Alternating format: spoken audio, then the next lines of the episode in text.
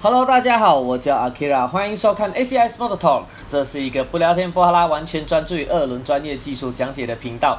本期节目由 Makna 台湾赞助播出。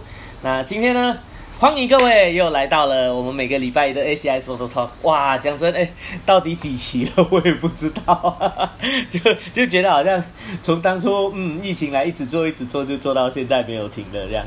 那这次我们呢的呃，我们带大家来看看一点跟以往有也算是比较不一样的一点点主题吧。就是因为近年来呢，嗯，近年啊，多少？其实也哎，其实也好几年哎，天哪！好，其实近年来就是无论从呃欧洲到呃亚洲这边，都开始掀起一阵风潮，就是从原本的公路骑乘到开始进入越野的骑乘。所以在越野的 ADV 车款呢，这各厂商他们也。嗯，开始像雨后春笋这样不断的出来，而且销量其实都不错，所以今天我们就来这边跟跟各位说一下关于 ADV 这种车子。呃，我标题是说如何把它操控的技巧，但其实我会把 ADV 的故事从前面快速的的讲过去，让大家稍微知道一下，然后接下来再讲这一块。那当然呢。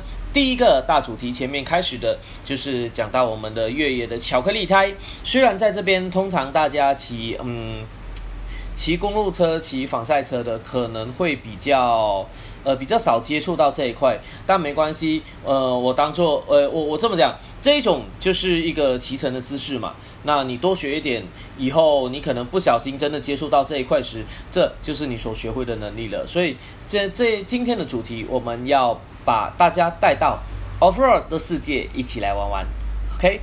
那所以好，我们开始第一个主题，在关于巧克力胎。各位，我相信在道路上的在道路上的骑乘的时候，大家都很简单。例如我说，呃，在道路上好，你要挑一个最厉害、最屌的性能胎是什么？其实大家都会想哦，大闪、大闪、大闪的，就算什么都不知道，就知道大闪两个字。但是当你在骑越野车的时候呢？越野车那时候说：“来跟我讲出一个最屌的轮胎。”没答案。这个就是好玩的一个地方。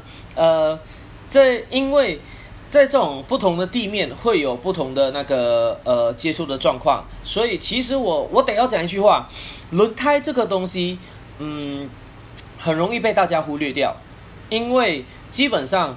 在呃，我说以台湾哈就来讲好了。以台湾来说，基本上轮胎大家可能要么就就最简单，就大大闪，OK，大闪以外也没了，就随便乱来了这样。那呃，但其实我这么讲，我们在骑车的时候，不管是道路，甚至是在场地里，我得要说，轮胎通常都是是呃都是非常关键的一个东西。为什么？从我们去回溯。很呃，回溯以前的 WGP 到一每一年不断的进化到 Model GP 到现在，各位你们看，从以前大家的骑乘都是比较呃倾角没有那么大，到现在几乎都在磨手肘过弯。这当中除了车辆啊、车架啊、悬吊啊等等，其实各位很重要很重要的一个改变是什么？轮胎。那轮胎的抓地力呃决定于车辆你能够最终发挥去逼它破极限的那一个性能。所以，同样，呃，同样在道路上的时候，从以前到现在，你只要换个轮胎，你就差很多。甚至我这么说了，现在我光是给你一台车，我用一个很普通的轮胎，然后你你做你跑你的秒数，跑完之后，我再给你直接上那个不管是什么普利司通的那个呃 R R 十一啊，或是丹洛普的奥法十三啊等等，或者甚至 Q Four 这一类的全热熔的光头胎这一类型的轮胎。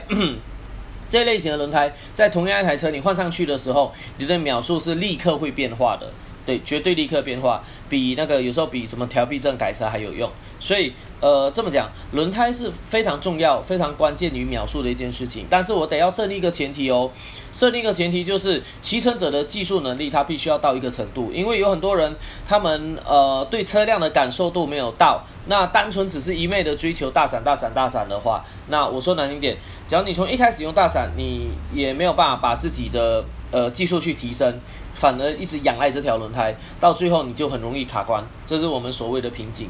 所以，嗯，在我得要说，在轮胎更换绝对会有很大差异，但是车手本身你必须要有一个能力去了解他们的操控的差异，甚至你要能够操控到这个状态这样子。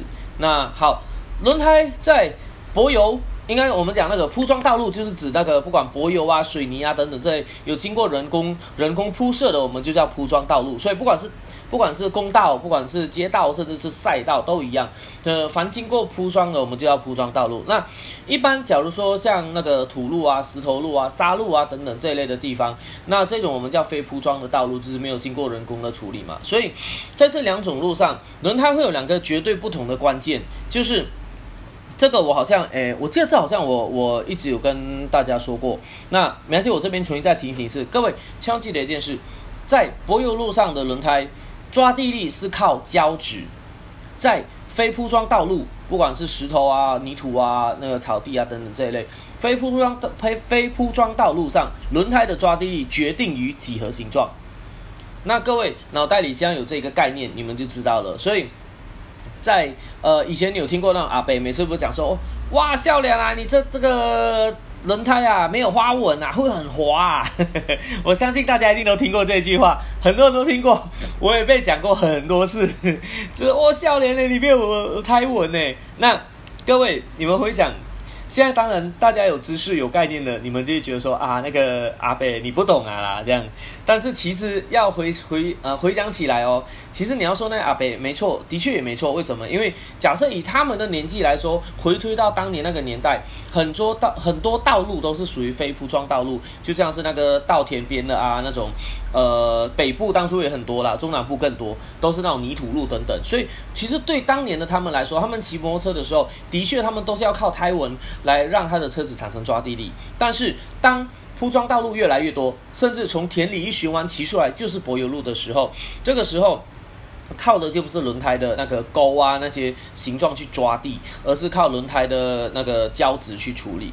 那当然，我这么说，那些老一代的农民他们也也也不可能骑车这样这么这么凶嘛，对不对？所以对他们来说，嗯，你说那个什么轮胎冷胎啊、半热熔胎啊、热熔胎这些，对他们说是没有差的，他们无法感受。包括你讲不同尺寸的轮胎会有不同的型号、倾倒速度不同，不好意思，对那些阿伯来讲，他们都不懂。所以，呃，我得要这么说。当然，大家都会常。去听到说阿北就讲说，哎呀，没有泰文很危险。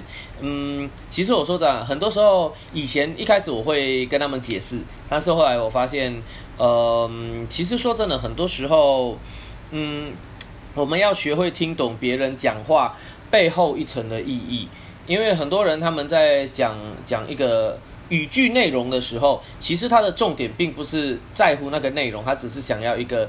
呃，应该叫过场吧，对，过场吧，就是就就举个例子，像人家每次说，哎，吃饱了没？他不是真的在乎你吃饱了没，只是做一个开场或者是过场这样。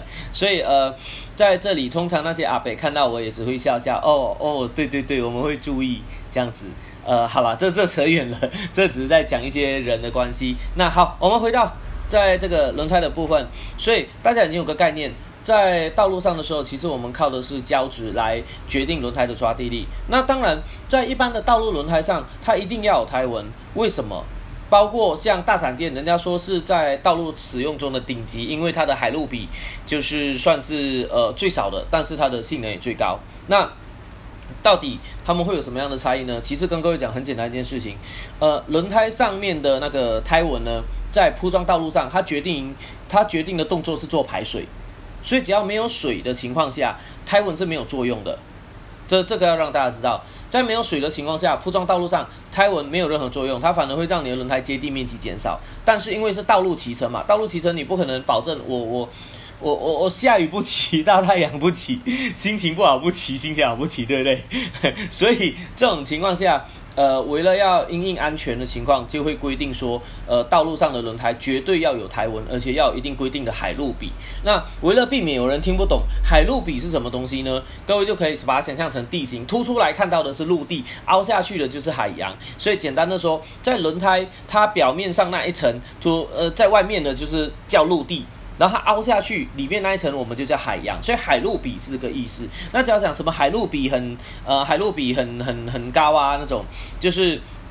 可可能像赛道胎嘛，它就是整面都是平的，然后就凹那几个小胎痕出来这样，或者是倒过来，像越野的巧克力胎，它大多数都是凹的，它反而突突突几个尖小那个小手指头，呃，一个小头出来这样子，那也是属于高海路比的那一种。那通常最平均的海路比的最常遇到的是什么？就是那种呃一般的道路使用胎，那种野狼用的、啊、金勇用的、啊、载瓦斯的那一种，那一种通常海路比都是比较平均的，所以那一种呃通常主要是嗯在应付说过积水的路面等等，它可以有效的排水，不会去呃不会去呃会有打水漂的现象这样子，所以嗯在海陆比这一块，在道路胎他们会有这个规定，所以我们回到了越野胎这一块。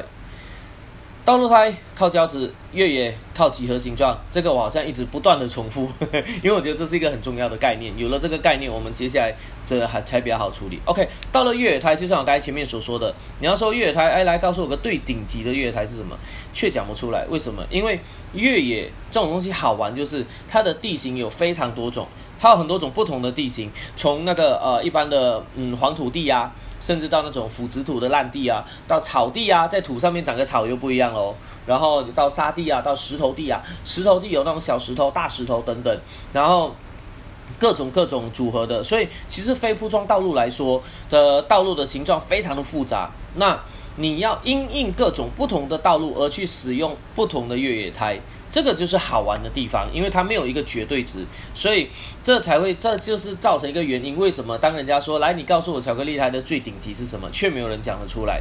就是因为呃，因应不同的地形，大家会有不同的呃一个选择这样子。那当然，今天我们会谈到巧克力胎的这些细节的技术内容的时候，我会以普利司通的呃，我以普利司通的那个轮胎为一个基准。这样子的话，让大家也比较简单知道，呃，哪样东西是什么这样。那当然了，这里也是让我这个小工商一下，呃，台湾的中信实业普利司通的代理商，也是我们 ACS Motor 的赞助厂商。他非常的本身普利司通的老板很年轻哦，老板叶博他非常自己很喜欢骑车，他也热衷在推崇这一块。所以叶博我当初遇到他的时候，我跟他的相遇蛮有趣的，就是他不是那种一昧跟你推追求。呃，推性能胎啊，呃，什么时候性能胎？但是它却会因应各种不同的状况来推荐不同的轮胎。所以我遇到的时候，我就觉得，哦，这个人怎么那么特别这样？然后他的这叙述这一块，他说，你看，不然市面上做那么多种轮胎出来干嘛？就是因应不同的情况使用。但是大家台湾很多人不懂，就一昧的只是追求最顶级 R 十的 R 十一、R 十一、R 十一那种东西，那他觉得这个就有点本末倒置了。所以，呃，在中信实业的叶博这一块，我们。也认识了很多年，那他也分享了很多轮胎的知识给我。今天有一部分也是当初跟他呃交流的时候学到的这一块。那今天当然也是从这里分享给各位。那巧克力胎好，就像我刚才讲了，巧克力胎在这么多越野的地形中，到底它有什么不一样？到底要怎么选？到底要怎么弄？简单的跟大家讲，你要去如何判断这些东西的时候，它都会有一些有迹可循的。那当然。我先把呃，我先把这些轮胎几个不同用途的轮胎来慢慢一个个讲下来，那各位你们中间可以去思考一下，为什么他得那么做，然后后面我们就要跟大家揭晓答案。首先第一个，诶啊，当然我得要讲，呃，在 Clubhouse 上面的大家没有画面可以看，但是嗯，我会尽量，对我会尽量讲的让他非常有画面，OK，所以那个看到上面的各位就。尽量去想象那个画面，当然我会把它念出来。那你们可以的话，你也可以在电脑上去搜寻，打开一下，看看那个呃，看看它的实际上的形状、长相，你会更有概念。所以首先第一个，我要先讲普利司通的 A 叉四一。所以假如各位你们像在电脑前面啊，或者是手机什么，你有空你就可以打开网页，然后你打普利司通 A 叉四一。这是这个字眼，然后按搜寻，然后按图片，基本上你就会看到 A 叉四一的轮胎的造型了。所以，呃，在这里，呃，A 叉四一的轮胎造型呢是怎么样？我一样就是讲给，呃，我一样是叙述给大家听的哈，就是怕有些人没有空啊，就是搞不好赖尼还在做蛋糕，没空看画面，哈哈哈哈哈。OK，A 叉四一这条轮胎有一个特色，它的轮胎呢，它的那个巧克力块非常大块。它是一块一块大块大块的巧克力胎，然后它前跟后这之间，就是它们会有一定的距离。呃轮现在我会讲那个轮胎的前后，就是指在滚动时啊，滚动时你朝车头的车尾的方向直的是直向，我会讲直向的距离跟横向就是轮胎两边的那个距离这样，所以。呃，普利司通的 A 叉四一这条轮胎，它是一个属于多功能的轮胎。多功能轮胎，它其实它的重直直的那个巧克力块，它们稍微有一些些距离，但是横的就整个连起来。所以在它这种设计的时候，有几个特性。第一个，它的巧克力块比较大。那这种比较大型的巧克力块的话，它在行驶在一般的道路上，它仍然拥有一定的抓地力。因为毕竟我刚才讲过了嘛，就是在柏油路上，轮胎靠的是胶质。当然啦，除了胶质以外，最重要也是抓地面积啦。你你在柏油路上抓地面积多，你就抓得住嘛。所以 A 叉四 E 这条胎，它的巧克力非常的大。那它就是让你从呃道路到那个呃到那个土路那边都可以用的。那当然它的它的那个海路比哦，就是它海的部分比较多，它的那个呃巧克力块，我看一下。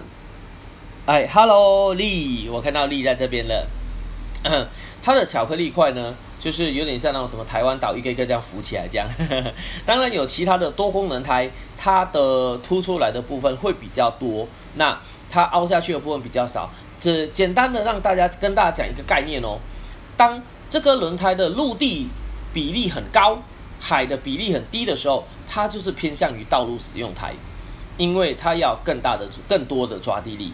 所以，像普利司通，它还有呃 A 四一、A 四零，你去看，它几乎就跟普通的道路胎一样，它就是几条沟凹下去，但其他都是凸出来的。那 A 叉四一有一款叫做 A 叉四一 S，那假如你你去搜寻这一条轮胎，你会发现它有点像呃，我这样形容，它的轮胎表面有点像鳄鱼鳞。你知道，嗯，你看到那种鳄鱼鳞嘛？就是，呃，它凸出来的部分，然后它都是一条一条条凹下去的沟。那一种的话，它通常大多数也是在道路，它主要主力在道路使用，它越野比较少。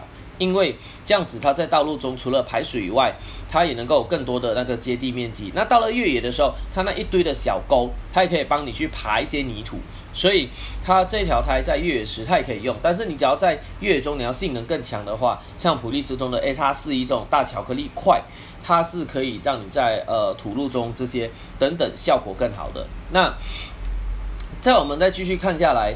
呃，第一个你就可以看到说，哦，H R 四 E 它是一个巧克力块比较大块，然后都比较有距离的嘛。这时候我要讲第二个比较好玩的东西了。普利司通有一条胎叫做 Trailwing，叫做 T W 三零一跟 T W 三零二。这条胎 Trailwing 它就是很像，呃，我应该要怎么形容？我想想哦，就有点类似啦，有点类似那个沙圈赛的轮胎，它是一块一块一块的巧克力，然后呢，它是很均匀的散布，就是。凸出来的那一块跟凹下去的那一块比例是相当的平均的，几乎是五十五十的这种比例。那这种的这这一条轮胎呢，它的使用是一样在越野，但是它就比较像沙圈的那一种场呃场地，就是越野的沙质，然后有一些些软，但又不是完全烂掉那一种，也呃石头啊等等那些，他们都可以应付。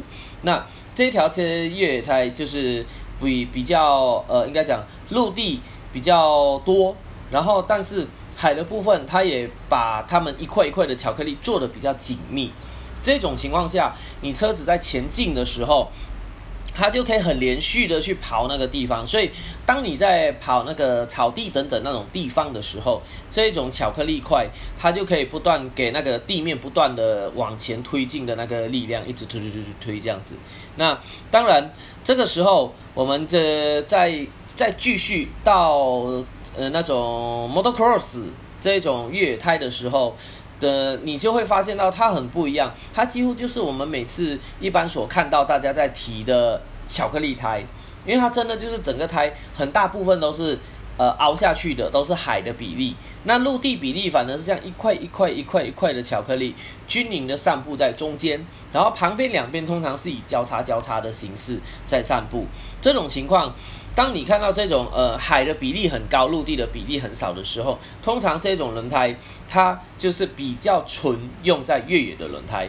那不管你的越野是用在 enduro 还是用在沙圈还是用在 motocross 等等这一类的地方，呃，只要你需要它在越野地的性能比较好的时候，通常都会是这种呃海的比例比较高的轮胎，所以像普利司通的那个呃 Model Cross 啊，其实你打普利司通的 Model Cross，你就会看到它的那条轮胎是长怎么样的，包括呃普利司通还有那个什么 Better Cross 一五十或者 Better Cross X 等等这一种，他们的你看到他们的轮胎造型都会很明显，就是海的比例很高，陆地就是一小块一小块一小块凸起来的小巧克力这样子，那。这种情况跟前面那个多功能的巧克力胎又有什么不一样呢？我们可以看到它海的比例很高，它陆地的比例很小，呃很少。那这种这种胎在嗯一般的土上面，它的那个刨土的性能就会非常的好。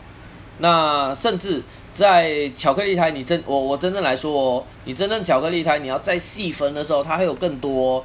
呃，普利司通还有什么贝，它的那种什么贝德 cross 叉十啊、叉二十、叉三十、叉四十这些都有。那这几种胎，它们都是用在不同的地方，所以呃，就就像官方的数据，其实我告诉你，叉十它他们把道路分成四种，就是从。最软的那个泥泞路面，就是像下过雨的那种啊，罗山林道啊，或者等等那种路都是烂的，然后有水的。然后第二种是软质路面，软质路面它呃，当然相对泥泞来讲，它会比较浅一点。然后 medium 是中间的路面，就是你平常可能跑那个啊，我想想，一般去工地的路上会遇到那一类的，或者是所谓的司马库斯那个路，通常你可以把它当做中间的路面。然后第四个 hard 是硬的硬质的路面，硬质的路面比较像是碎石或者是像呃有一些半铺装道路那一类的地方，所以。他把道路分成这四种，然后他把轮胎也分成叉十、叉二十、叉三十、叉四十。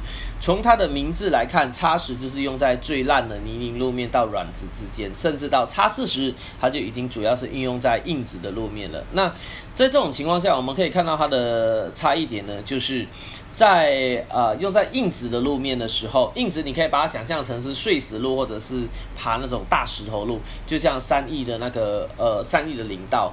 呃，中坑哦，中坑，中坑在山地中比较偏山上那一块，它有一段那个石头是会比较少一点点，都是泥土的。但是假如你是走呃中坑下面那个地方进去的话，它一整条路全部都是碎石，大大小小都是碎石。在那种情况下，呃，就会用巧克力块比较大块的这种胎。那这种巧克力胎跟那种软的泥泞的巧克力胎有什么不一样呢？它们的那个海洛比的差异就比较多了。这种石头用的轮胎，它的巧克力会比较密集一点点。你看到它不是那种一块巧克力，然后空一大块海的比例，然后再下一块巧克力那一种。那种通常是在 Model Cross 的车子才会出现。那只要是 Enduro 的，只要是那个呃 ADV 的，只要是等等这一块复合型地面，甚至在硬质地用的，他们的巧克力都会比较密集。那那当然在 Enduro 的车款，巧克力块通常都很大块。但是在那个，哎，对不起，我想说，ADV 的车款巧克力块的非常的大块。那因为 ADV 车种本来就是应用在柏油到土路之间的车款嘛。但是当到 Enduro 到越偏向越野的时候，他们的巧克力越小块，这样子。那这位虽然讲了这一堆哈，你光听画面可能会觉得有点不飒飒，就觉得哇，我好像听了很多，但是我还是无法去怎么理解，呃，这些巧克力到底差异在哪里？当然，除了一部分，你可以上网去，我在讲的时候，你可以上网稍微看看这几条轮胎的长相之外，那当然更重要一件事情，我现在来开始告诉大家这几条轮胎它为什么会长这个样子。那至于为什么会长这个样子的话，其实呃有一种方式可以很轻松判断。来，各位，我我让大家想象一个状态哦。今天你假设呃，在一个呃土路上，好，你只要在土路上，我让你整个人呃面朝下趴在土路，然后你不准用脚推，你只能用手去往前抓土，把你整个人往前推进去。那这个时候。你呃，当然了，我我们不是要讲那种什么台湾海路 海路海海路的那种天堂路，呃，我们先假设呃身体有保护啦，没有磨伤啦，你只是要单纯躺在地上，然后用手往前挖，把自己往前拉进去这样。那请问各位，这个时候假设你想是想象一下哦，你在呃你在那个石头路上。你在碎石路上，你在沙路上，你在草地上，你在泥土上面，呃，硬土跟软土上面，你会如何让自己有效往前爬进？各位想象一下，想稍微想一想哦。哼哼，想一想，然后我们就准备跟大家讲呃一些答案，让你们去思考一下。第一个。假设你在呃，好了，我我假设再增加多一个比较像类似水泥柏油的路面，那没话讲，只要上水泥柏油路面，你就是整个手掌下去就往前拉了嘛，你人你人就往前推了。但是只要在石头的情况下，各位怎么讲？很简单，你的手是不是会想要去抓一颗一颗的石头往前拉，抓往前拉，抓往前拉？就像石头有时候会滚，你还是往前拉。但是你抓的时候是怎么样？你的手是不是呈现一个挖弓的形状？而往前去抓那个石头路，就是那种挖弓形状下去，爆，然后抓，爆，抓这样子。那挖弓这种这种形状，就是普利司通它在擦拭时的轮胎上面你可以看到的，它的巧克力，它的凸出来的巧克力在四周围起来，然后中间一个凹下去，就很像一个大挖弓。那这种情况下，它就在石头路有效的可以往前攀进去。呃，所以。这个在硬质的路面，它的胎型巧克力就会设计成这样。好，我们再下来喽。我到了小碎石，甚至是到嗯小碎石，甚至是到沙地。你要让自己往前跑进的时候，假设像刚用大抓大石头那种挖工的手往前呃跑下去，然后开始抓，会怎么样？通常你就会看到像那少林足球那种地上有两个手来这样手的很抓过去，但是你人前进的速度是比较慢的，所以。这种情况下，呃，就发现哦，好，原本双手打开这样不好，没有用了。那我们要如何让自己爬进呢？各位，这个时候很简单，你的手掌四根手指是不是合起来，变成像那种啊，那个什么泥泥泥鳅泥铲，就是铲铲泥巴那种，四四根手指合起来往前这样，这朝下铲下那个沙，然后往前抓。铲下沙往前抓啊！我简单讲啦，就是那种什么什么什么狗什么狗狗猫猫的那个形状，喵，就这样往前铲下去抓，铲下去抓，在沙地上你这样子抓，会发现到很有效率，你能够让自己有效的往前拉近。所以这个时候，各位想象得到沙地胎的胎纹怎么做了吗？他们的巧克力就是横向一条，横向一条中间空，横向一条中间空。所以，当你的车子在沙地上前进的时候，它就有点像我们手四根手指合起来往前平的抛一团沙，那你就有很大的推进力。这个就是沙子的越野胎，它巧克力的形状。所以，当你们下次看到那个，嗯。轮胎啊，它是它的巧克力是平铺平铺一片一片一片那一种的时候，那一种就是比较可以走沙走碎石的地方。那当然要说更夸张一点，像那种什么大沙漠那一类的啊，你你要更有效推进，其实那个有一种轮胎，它就很像那个呃一片一片的板。很像以前大家玩那个什么水上脚踏车，你踩那个轮胎是不是一片一片的平板那种？那假如有各位有看过一个影片哦，就是之前那个 KTM 红牛他们去骑那个把摩托车骑到海上的那一个，那时候你仔细看它的那个车子的轮胎，它后轮就会使用那种那种一片一片板的轮胎，所以在刨沙的过程，呃，在刨沙的过程中用那一块一块的板。是让自己的效率比较高的，这就是为什么在呃这种轮胎上会有这样子的设计。所以当那个一片片板的你去刨沙，你可以有效的推进。那当然也因为他们经过思考，觉得这种形状去水面上刨会更有效的去推进车辆，所以才会使用那一种轮胎。所以只是让大家知道，在沙子地、碎土地这种。你要往前前进的时候，它的胎巧克力设计大概就会像这样一片一片一片一片，让你有效的开始往前推进。好，那这时候我们呃再下来就是，我不再分更多道路，我直接讲到烂泥好了。你现在整个人啪倒在烂泥里面，你在烂泥里要把自己往前拉进去的时候，你又你的手又会用什么手势去挖呢？各位思考一下，很简单，第一。你的手可能也会像那个啊，应该讲，你会，你想要试试看，刚开始用石头路那种挖工的形状下去，对，的确的，这是最应该讲也算是最有用的一个方式。但是你下去，你会发现到你刨那个土是软的，你可以前进一点点，但效率不够高。好，第二种，你把你的四根手指合起来，变成像沙沙地胎那种，呃，往前刨，你可以前进一点点了。但是你前进的幅度有限，而且那个烂泥会越来越往你身上去堆积，你更难前进。然后，所以在那种烂泥地的时候，当你要躺着要前进，会怎么样？各位一样，我们手指打开成瓦弓的形状，但是打得更开之后呢，我们的手指会像弹钢琴这样合起来，然后往泥巴里面插进去，开始往前跑。往泥巴插进去，往前跑，你就会发现到，我们就可以很有效的把自己往前拉近了。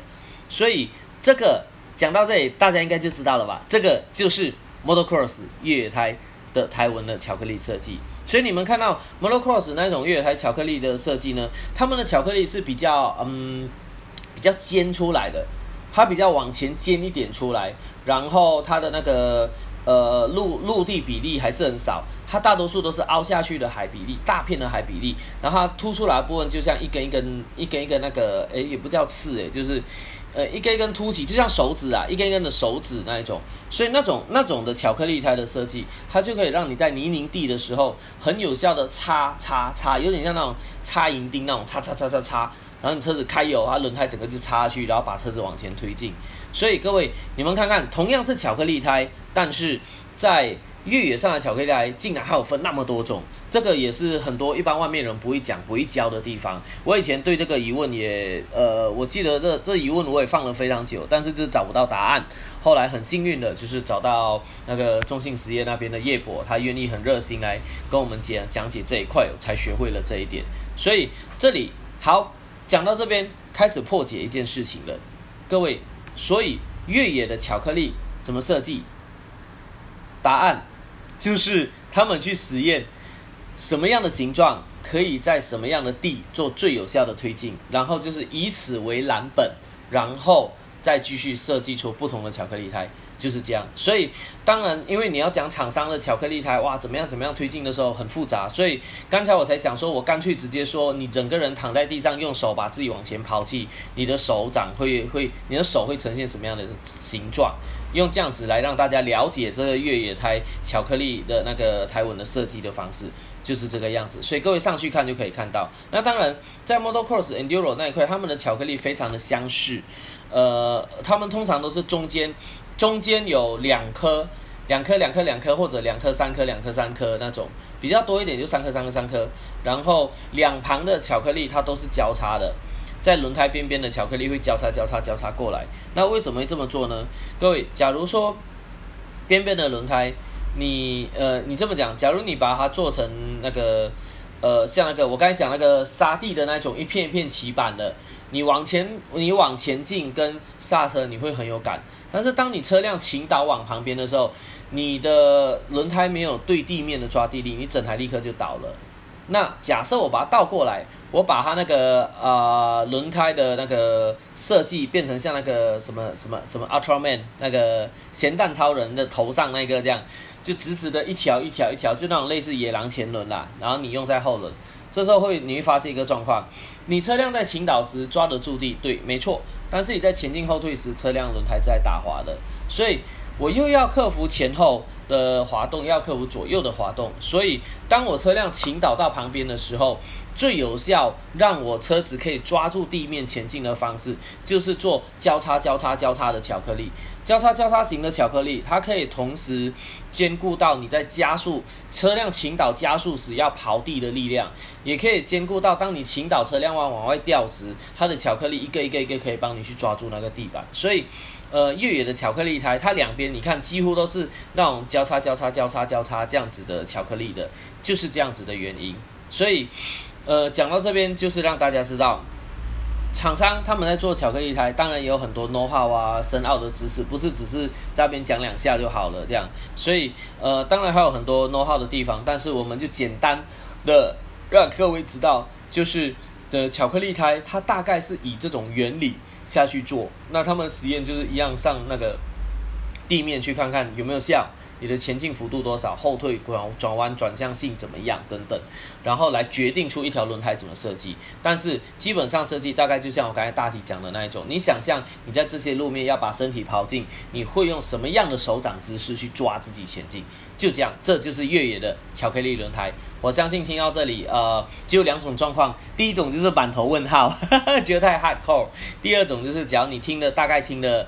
呃，有点理解，可能脑中印象不是很清晰，但是还是有点印象的时候，那欢迎你就是呃，可以去好好去了解这一块。那你也学会了巧克力胎是怎么样，所以下次巧克力胎不是只有巧克力胎，你至少眼睛一看，你就可以，你光眼睛看，你就可以知道说，哦，这条胎是可能像人家每次讲什么七十趴道路，三十趴土路那一类。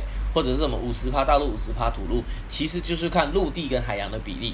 你越偏向烂泥的地方，海洋比例越高，只是伸出几根东西当陆地去抓住地面。当你在陆地的时，呃，当你在嗯越大石头跟柏油路的时候，你的那个海洋比例就很低。反而是大块的陆地比例，大颗的巧克力块，海洋只是一些沟这样子出来嘿。所以各位从这里就很轻松判断，你眼睛看到的那条越野胎到底是什么等级的越野胎？哎，不是说什么等级，应该说用在什么地方的越野胎就是这样子。那因为最近我比较多帮厂商测试到呃 ADV 的这些车辆，所以在 ADV 车辆的时候，他们使用这些轮胎在道路上骑，通常大家可能会觉得很难骑，没办法骑。但是我得要跟各位说，就是可以。我有拿那个黑剑去做那个原厂车，这台车全厂，我直接拿它的巧克力胎下去做卡普动作。当然，这个影片到时放给大家看，哈哈哈哈哈对，就让大家知道说，其实哦，路面不是只有大闪电，然后就算是巧克力胎，你也可以做到很不错的操控，这些都是操控技巧就可以做到。而且这么讲啊，轮胎进步到现在，胶质不会烂到哪里去了。哎，所以各位可以放心，就算你当到时你不小心买到 ADV 车款是巧克力胎的时候，你也不用急着像人家每次讲啊，不想赶快换掉，赶快换掉这样。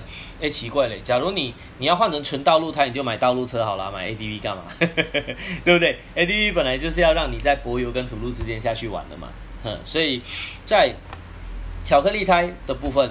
就是这样子，接下来呢，呃，我就开放一些时间，让我们线上的那个朋友们，就是可以呃聊一聊一些想法。那当然，在 YouTube 上面的各位，只要你们有什么疑问，也欢迎不吝啬直接在下面打留言，我看到留言时就协助回答你们了。所以第一块，我们在巧克力胎的设计这个 know how 就到这边，那就欢迎大家来做一个分享。那今天首先呢，我想想，嗯。哎，我不知道少伟有没有玩过越野这一块诶，那没关系，我们第一个就，假如可以的话，就请少伟开个麦，跟我们来一起聊聊，说这一个你有什么心得或者是想分享的地方吗？好，这时候我们看少伟有可能在忙了。哎，Hello，Hello，Hello，嗨嗨，越野车有一次惨痛的经验啊？什么惨痛经验？该不会是摔很重吧？摔得非常重。哇哦，是在哪里啊？在，芝山，芝山吧，芝山还是呃对，好像是芝山的马吉斯越野场。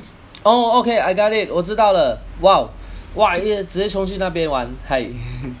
对，那那个是我第一次跑玩那个那个越野场地。那对一般的新手来讲，那很多的车手他说这是有点难度的一个赛道。对，没错，没错。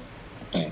那我我那时候骑当然就是也是小心骑，可是不知道怎么回事，在一个下坡后的上坡，要做做那个呃回转还是回转的时候无法回转，嗯然后就越过这个这个这个坡了以后，我发现下去就是类似山坡山坡的哦，OK，I got it，I got it，类似悬崖那样的高度，对对对对对，我就整个人就直接往后躺，那躺了以后就嘣嘣嘣嘣就滚下来了嘛。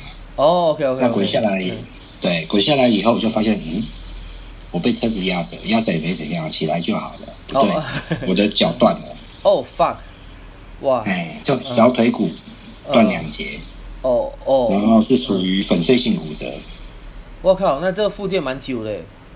对，我就我就是反正复健嘛，就是先暂时不动啊，然后让骨头先复原。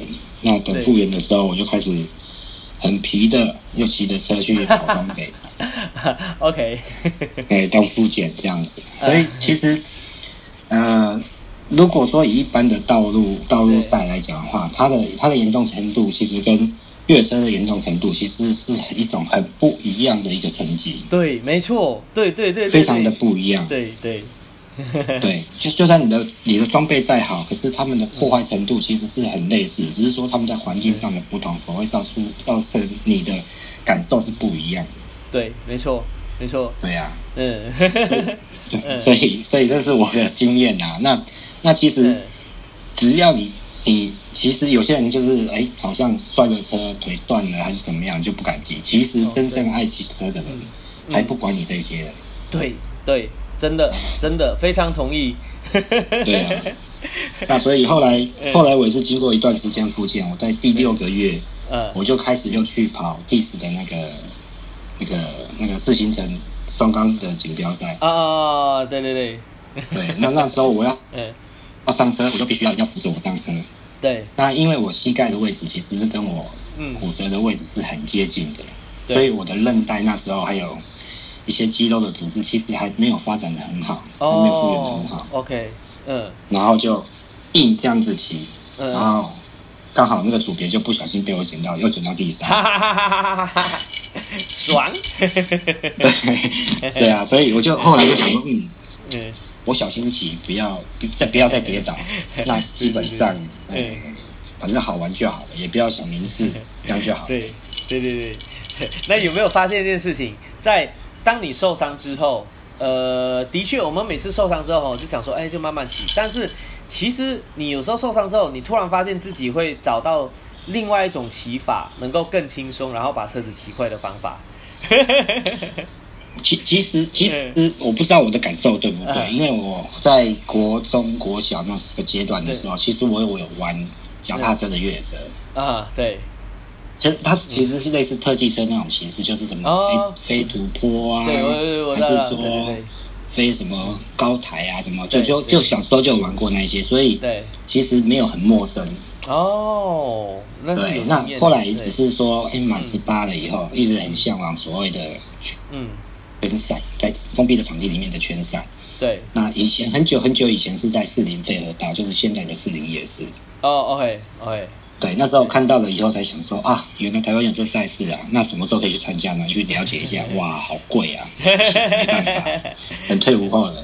对，那退伍后才开始又哎有机会去接触到赛道啊。对，所以很长的一段时间，嗯，那你说骑法有没有改变？其实我觉得骑车你本来就应该要眼观四面，耳听八方的去尝试各种可能。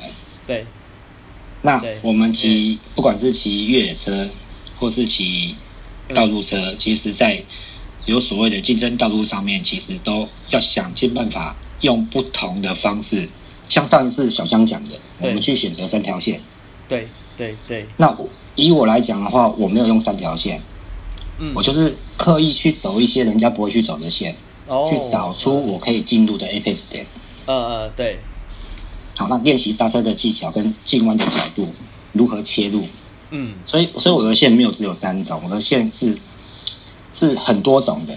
嗯，对。如果说是以现在现在还有在场上骑车的前辈来讲，比如说，嗯啊，我不知道大家有没有听过蔡胜佑？呃，有呃有有有，对对对，还在比，现在还在比。阿根，嗯，对，杨博跟阿根，对对对对。好，然后还有。很多的前辈，对，那都是在那个时期而形成的。哦，这些前辈，他他们都对我讲说，我有个有一个特别的点，就是，嗯，他们抓不到我到底什么时候要刹车，跟什么时候要进弯，那进弯以后会不会滑出去，他们无法猜测。了解，这变化点很多。对，那当然，我我我们在骑乘的技巧上面跟越野车当然是很不同的，可是，对，越野车它本来就是。去选择很多不同的点、不同的路线，然后去超越对手。对，不管是不管是跳跃或是连续的那个那个叫什么过番薯啊，我忘记番薯岭。对，就都都都都这样过去那种。对对对，那种很多的你会发现他们的技巧都不一样。对，他们有一个标准的一个方式。对，好，那所以变成说你必须要去揣测出自己最适合的一个骑乘节奏，像有点像在跳舞的感觉。呃，对对，没错，就大对大概就是这个样子啊。其实也不能说我很有经验，说越车的这些经验是什么，所以就听听看其他人哦。嗯，没问题。好，感谢少伟的分享。来，那这当然少伟是有经验玩过越野。我们现在就要找我们的台北帅哥消防猛男。Hello，叶明，方便开麦吗？嗨。嗨，不晓得也明该听完那一段的感觉如何？我不知道为什么问题。因为比较还没接触过，听起来比较还还没有画面，对不对？没啊，没关系，小事小事。待会后面第二段就更精彩了，第二段一定就听得懂。好，没问题，那就你就先等待你的第二段哈。那 OK OK OK，那我们先教，呃，今天哦，我觉得，哎，不对啊，已经出货，出货应该就有空啦。不，他应该还在做别别的蛋糕，所以我在猜来你在忙。Hello，一走有空吗？哎，结果是一左在忙，不会吧？看一下。对，我们两个现在外送甜点比较忙。哦，了解。哦，所以现在原来是在 Uber Eats 啊，好，不要紧，不要紧，你们先送，你们先送，嘿，好，那第一段没关系，这一段我就快速的做一个总结，因为啊，我觉得这个，嗯，巧克力胎的这个差异，这个主题其实我我就跟上礼拜的很类似，就是有些主题它需要有一些画面来让人家去更了解，那没有画面的时候都会比较抽象一点。呃，当然啦，这也是我们努力的方方方向，想办法让大家能够懂得更多东西。所以，好，第一个主题我们就快速的把它结束掉。那我这里再做一个 summarize 给大家哦，就比较晚进来的什么也一样。总之，越野的巧克力胎为什么会是巧克力胎？因为在柏油路抓地力是用胶质来决定，在越野地抓地力是用轮胎的几何形状来决定。然后不同的几何形状，它在不同的地方，呃，在不同的地面品质上会有最大的抓地力，这些都是要经过实验，你就可以想象模拟你躺在地上用手下去刨，什么动作可以让你更有效率的前进，这就是越野轮胎的设计所在。那基本上这就是越野胎。那当然，你可以再上去看看，在中信实业他们有做了很完整的轮胎的介绍，让大家知道各种越野胎有什么不一样。这样子，来，呃，而且它也算是台湾，我觉得台湾少数还有在努力进越野胎的厂商吧。因为通常轮胎厂商，你你你进来你就要囤货嘛，因为卖不出去就没有。那各位给大家一个概念哦，其实滑胎胎跟越野胎非常的省。有玩越野的人就知道，你一条轮胎搞不好，你 从买车来，你骑到那个车都卖掉了，轮胎都不用换。对，假如你不是经过那种比赛或者什么很严苛的道路的话，通常那个轮胎超耐的。所以，呃，这种轮胎通常厂商不愿意进来，因为我进了一年也卖不出几条啊，那成本就死囤在那边。所以，呃，我觉得他们真的算是蛮有心，愿意进这一台，那来提供给那个台湾的玩车环境这样。所以我们也非常感谢他们。那当然，这里第一个主题就这样到此结束，让大家知道越野胎其实，在一样巧克力，它也是有不同的形状设计的。有其他问题也欢迎呃在呃不管是 YouTube 的朋友在发问或是什么，呃之后再问我们也都可以。好，第一个结束了，第二个我们来到 ADV 的操控技巧。那 ADV 这个车辆呢，通常嗯比较。比较少人会去谈到这个车子，那这个车子有时候听起来比起其他街车什么防晒车，会稍微陌生更多一点，因为它的年份发展本来就没有，本来就没有那么早。它的年份发展，呃，应该说在越野的这一块哦，车型其实蛮复杂的。从以前最早期的 Scrambler 的车款，到那个呃他们二行程那种 Cross 的车款啊，Suzuki 啊、D R G 啊什么这一类等等的车子，有很多越野车辆的发展。那 ATV 车系，它是到了大概八零年左右那个时候出现的车款。那他们车款有什么特异所在呢？特性所在呢？呃，假如各位真有听过，会知道我们通常越越野有分很多种车子嘛。你纯纯比赛的场赛车通常都是 Motocross 车手，然后到了你要跑那个道路。呃崎岖型的道路，已经各种障碍路面的那种叫 enduro。enduro 在来的时候会有那种专门跑沙地，沙地它不会有呃不会有很大的高低差，但是它会有一些可能一些上坡下坡简单的那一种，那种像 scramble 的那一种。那当然还有所谓的爬坡赛啊，还有所谓的打卡啊这种车子，那个我们就不谈，就是呃简单的让让大家知道就好。那 ADV 车款的出现。它就是拿来 adventure，就是冒险嘛。那冒险通常就是你从铺装道路到非铺装道路都会启程，包括你也会可能会去爬一些坡，会越过一些障碍物。所以 ADV 车款，呃，它第一个当然它就是也要有，呃，它要有道路车本身的特性，再加上比较长的行程，再加上比较大的一些轮胎，来让你能够去走越野路、装越野胎等等这一块。那当然还有最重要一件事情。ADV 车款跟这些所有的车款最大的差异就是排气量比较大。像这些呃，像 ADV 的车款，他们会做到六百 CC 啊、八百 CC、九百 CC、一千 CC 公升级。那但是你不会看到有呃六百 CC 的 Model Cross，甚至不要讲六百啦，四百 CC Model Cross 都没有了啦。哦，通常 Model Cross 大概都是呃两百五到三百左右这样。极限了，它不会再大下去了，再大下去也没有什么用了，因为在越野里面，我们靠的不是动力，你动力大，你反而没有用，你反而车子要做最顺的方式，所以在那种 Model Cross 啊、Enduro 这种车款，通常他们大概都是到三百 CC、三百 CC、三百五十 CC 这一类已经算是最大的，那通常都是使用二五零 CC 这样。那 Adventure 的话，它因为冒险，通常不是二十分钟的，不像 motocross 比赛。甚至有可能你的冒险是好多天的，整个礼拜都在 都在那个森林里面过，都在那个沙地里面过，像那种打卡一骑就骑好几天那种。甚至有很多那个马来西亚，马来西亚有很多朋友他们去玩那个 adventure，他是怎样从 从吉隆坡。出发往上骑，骑到泰国，泰国清迈，骑骑到越南，骑到柬埔寨，然后再骑那整那片回来，这种很爽，非常的漂亮，真的。以后有机会，呃，假如有那个建建立呃连接好机会的话，我们可以带大家去玩，去享受这种 adventure 的旅行，这是非常非常有趣的。然后也因为这样，这种 adventure 的车款，第一它需要大排气量，因为他们需要走比较长的路，那比较这就是速度也会比较高速。相对起那个 enduro 那种，他们在森林里的速度没有连续那么高速。你看 enduro 不会时速八十到一百，一直骑一直骑。但是当你在跑那个 adventure 的时候，你很常会有这种状况。就像那个呃那个那个骑士我的 David 哥，他之前在美国有骑很多地方嘛，包括跨越那个东西啊、岸啊等等那些大峡谷。那个时候他就讲过很有趣的，他之前在前几年分享过一次，他蛮有趣。他说，你就在整大片那个峡谷、整大片的那个泥土路中。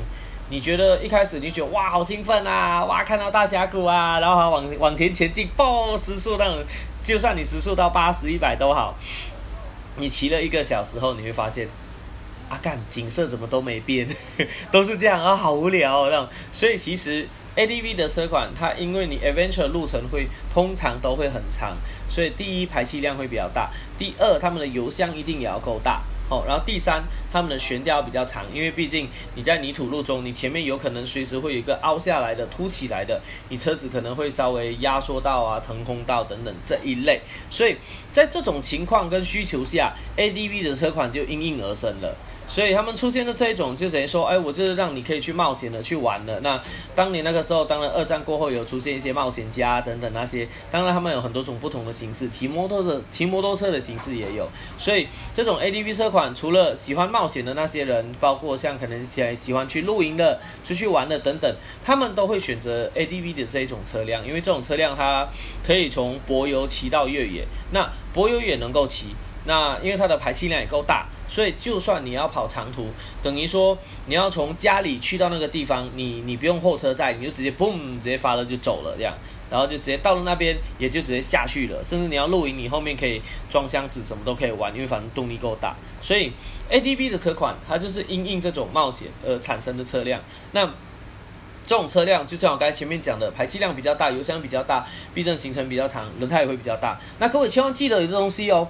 这里我一定要教大家提醒一件事情，这是一个 know how，就是，嗯，有有有有些车，他们叫做那种多功能车，或者是有些号称跨界车种，因为呃，其实跨界车哦，我觉得蛮有趣的，就是那种很多人又想越野哦，我又想要道路。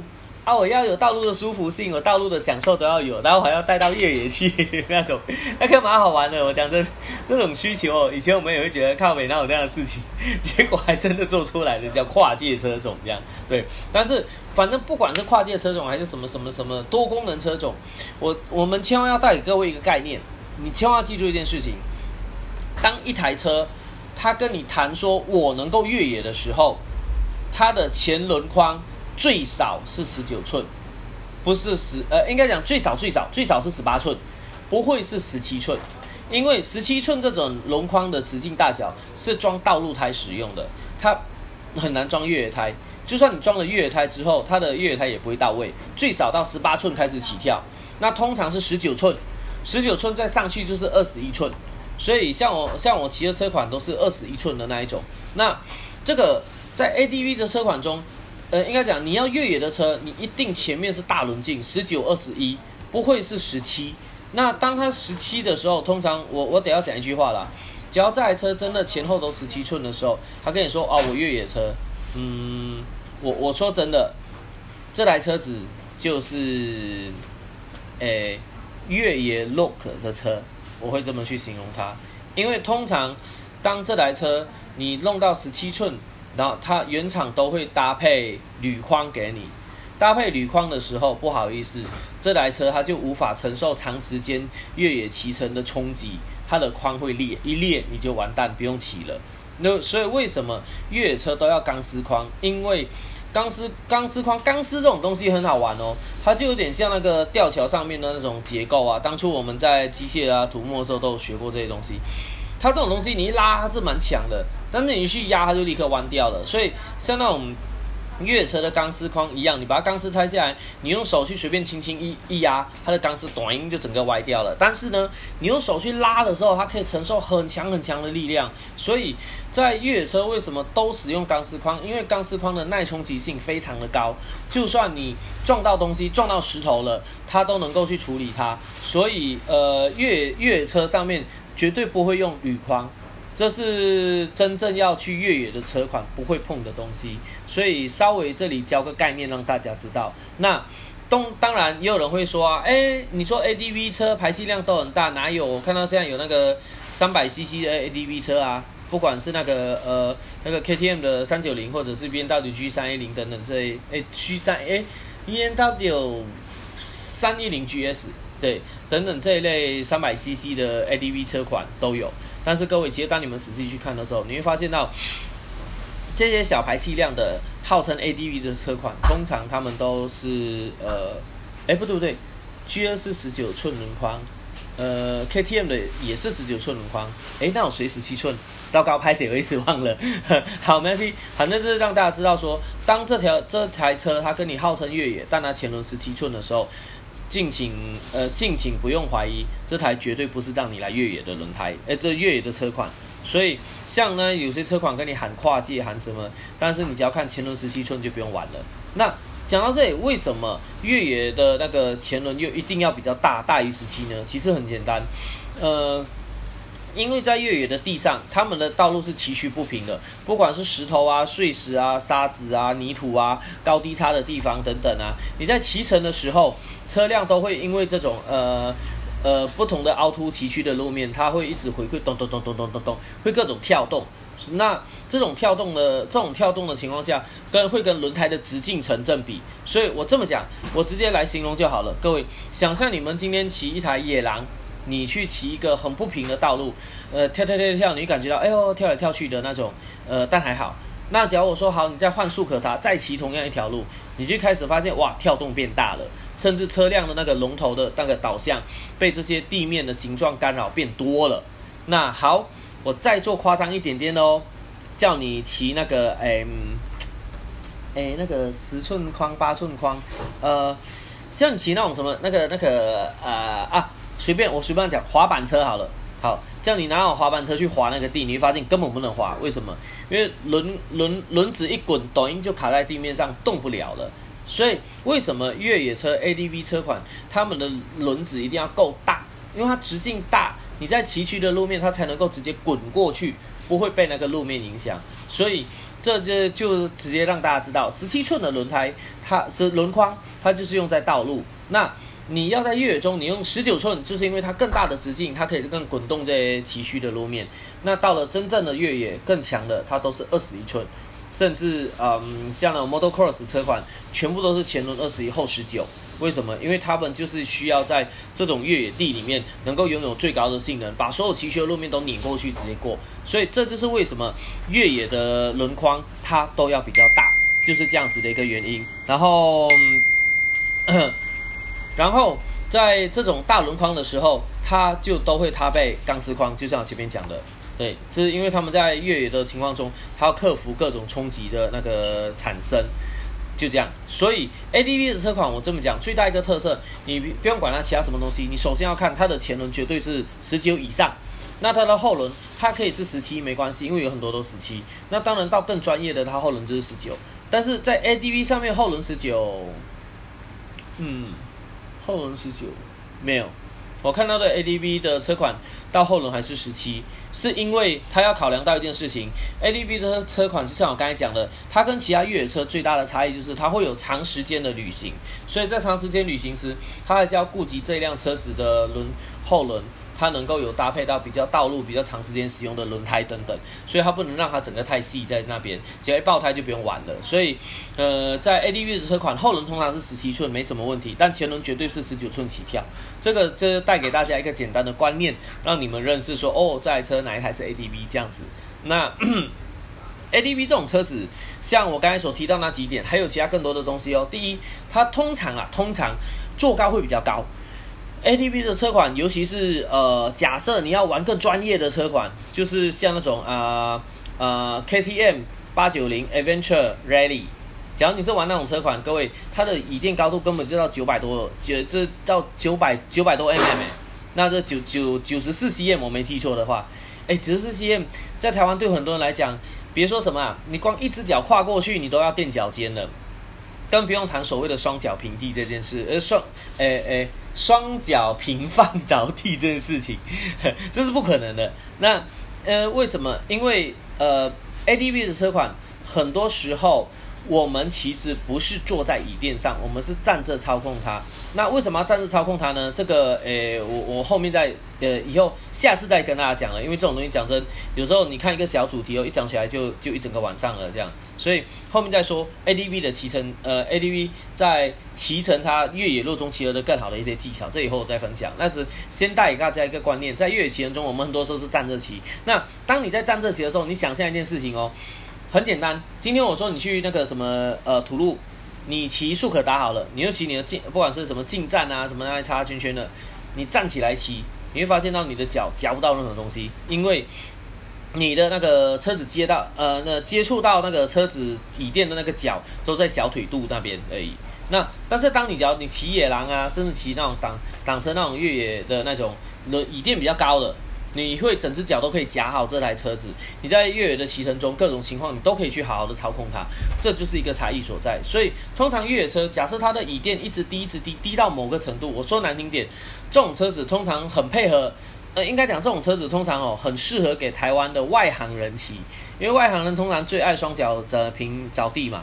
然后他们椅垫只要低，一切都觉得好处理，都好操控。为什么？因为我说真的，外行人在骑越野的时候，他们不敢站起来，因为呃站起来骑，虽然讲一句话站起来，但是其实站起来是要有很多 mega 跟很多细节在里面的，不是说只要站起来就可以了这样。所以。所以大多数人就算在骑越野，他们都只是坐着，甚至很多人会觉得说，哦，站起来没办法骑，是因为他们一些骑乘的那个姿势的瑕疵缺。这种东西真的是要上课好好学才能够学得会。所以这边我也不多做赘述，我只是让大家知道说，呃，通常越呃 ADV 这种车款，它的椅垫通常会比一般的来的高。是因为要配合它，第一，你在站立骑乘时的一些东西；第二，它车子本身因为要走高低落差的地方，它本来就需要比较长的避震，长的避震也会到达让椅垫比较的呃高一点点。哎，应该不对不对，应该说长避震是长避震，会让整个车体变高。但是椅垫主要变高的原因，是因为它的椅垫要整片那个平的那一种。各位，你们看，假如像那个啊，像 KTM 八 九零 ADV R 那台车子的话。它的那个椅垫就是整片。也就像那个呃那个什么 S M C 啊那种 S M C 啊或者是滑胎车啊那种越野车啊，你看他们椅垫都整片的，为什么会整片？就是因为我们在越野骑乘中，我们的重心会常常一直在转换，往前移动，往后移动，不管是减加速、减速、上坡、下坡、操控、过弯等等，我们的身体会在上面一直的动。那这样子跟那个骑那种柏油车差异非常的大，柏油车甚至是那种仿赛车，通常我们就是把车身夹好，人夹好，坐稳，OK 就这样结束了。那这个就是仿仿赛车的骑法，但是到越野地的时候，因为地面的状况非常多变，甚至地面的抓地力都会比较低，那你常常都是在滑定滑动骑乘的状态，你人要你要靠人去给这台车平衡，然后再去控制它车子过弯，所以这个时候我们人常常会需要往前坐、往后坐，这就是为什么呃 ADV 车款真正专业的 ADV 车款哦，它的椅垫是很平的。就像 KTM 的那个 Adventure，KTM Adventure 八九零那个，它真的就是 ADV 车款，你一看这就是一台 ADV，为什么？它的椅垫就是这样。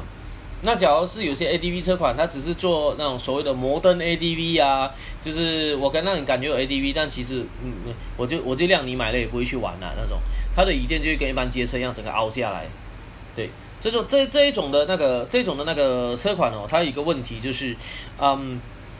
你在坐上去的时候，你的人很难前后移动，很难前后移动的时候，就代表你在刹车要做转向动作时，你的前轮的抓地力会很差，转向性会很差，你就会很难弯。那你就只能像道路这样，整个人就粘在上面坐，你也没办法移动。所以这种讲难听，呃，我我说难听点，这种 ADV 车款就它也是 ADV 啦，但是我会把它称为比较。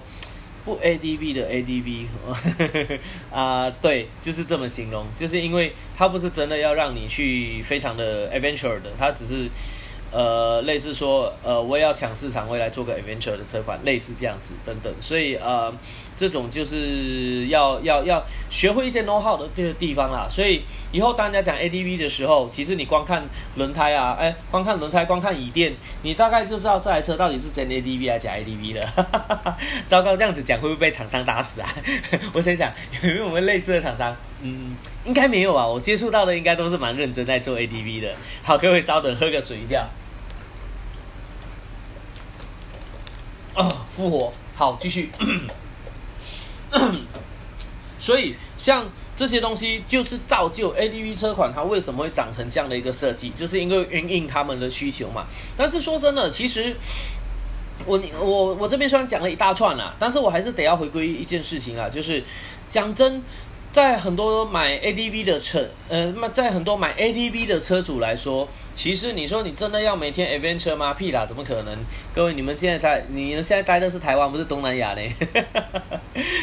我我得要说，台湾、日本，哎，韩国也算吗？嗯，应该算吧。哦，这几个国家啊，新加坡，对，这几个国家呢，算是在整个国土的国土土地上铺装程度非常高的地方。台湾讲真的，你你什么地方都铺柏油，哇，都铺的好好的。虽然说什么中横啊、南横一直断啊，但是哎，讲真的，你可以到五岭都漂漂亮亮的柏油，那那很那很厉害。各位，我我不知道我不知道各位台湾的朋友，你们有有没有感觉到这个东西很厉害？我说真的，当初我我来台湾的时候，我们骑上那个关雾啊，我骑到一个高度的时候。那时候啊，我记得很多年前，那个时候就有一些那个呃石头地嘛，怎么破掉的地嘛。但是你在网上还是有那个柏油地，甚至你到很高很高之后，它有水泥地。那时候你知道，对我们来，对我们这些东南亚人来说啊，我们都觉得哇，我的 fuck，怎么可能这种地方还有铺地？你怎么铺的？我们疑问是你怎么铺的？那种有些地方根本是那个工程车，我都不知道要怎么开上来啊。就所以，我我得要讲一件事情，台湾真的很屌。台湾在很多高山的地方，那个路都铺得很漂亮，我们根本在我们那东南亚是看不到的。东南亚我们很多地方，你不要讲什么山上嘞，光是进这片森林就没有铺装路了，都是那种泥土路，甚至人自己挖出来的啊，根本政府不会去盖。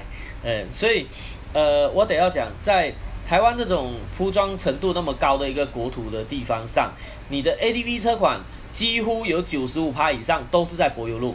你只剩下五趴可能去跑那个土路，那所以在这在这个情况下，我在前面介绍了整个那个 ADV 的过程，包括 ADV 的车款的特色，呃，包括 ADV 可能我们土路要做的一些骑乘啊，也让大家知道这车款大概是长怎么样子的之外，我今天要提的这个主题的重点，其实也就是等于说，假设今天你买了一台 ADV，你。如何让这台车好好的去骑它？因为我为什么会提出这件事情呢？因为我记得当年我还没有在碰土路的时候，我那时候骑的都是那种街车啊、仿赛车啊等等这一类，我们练金卡、那练赛道这些的。所以 ADV 这种车款当初呃对我来讲，我就觉得很奇怪，就是我觉得那台车真的是蛮蛮怪的，就是。因为你你在路上骑，你要加速，哎，它又没加速；要减速没减速；要过弯没过弯，然后车又那么高，你随便轻轻抓个刹车，整台车就点头，这样点到很前面。那你自己一个人骑就很累，你要双载更累那种等等。所以当初对我来讲，其实我一开始觉得哇，ATV 这什么鬼车啊，在路上那么难骑，是因为我当初用了我们一般骑仿赛车的骑法去骑这台越野车。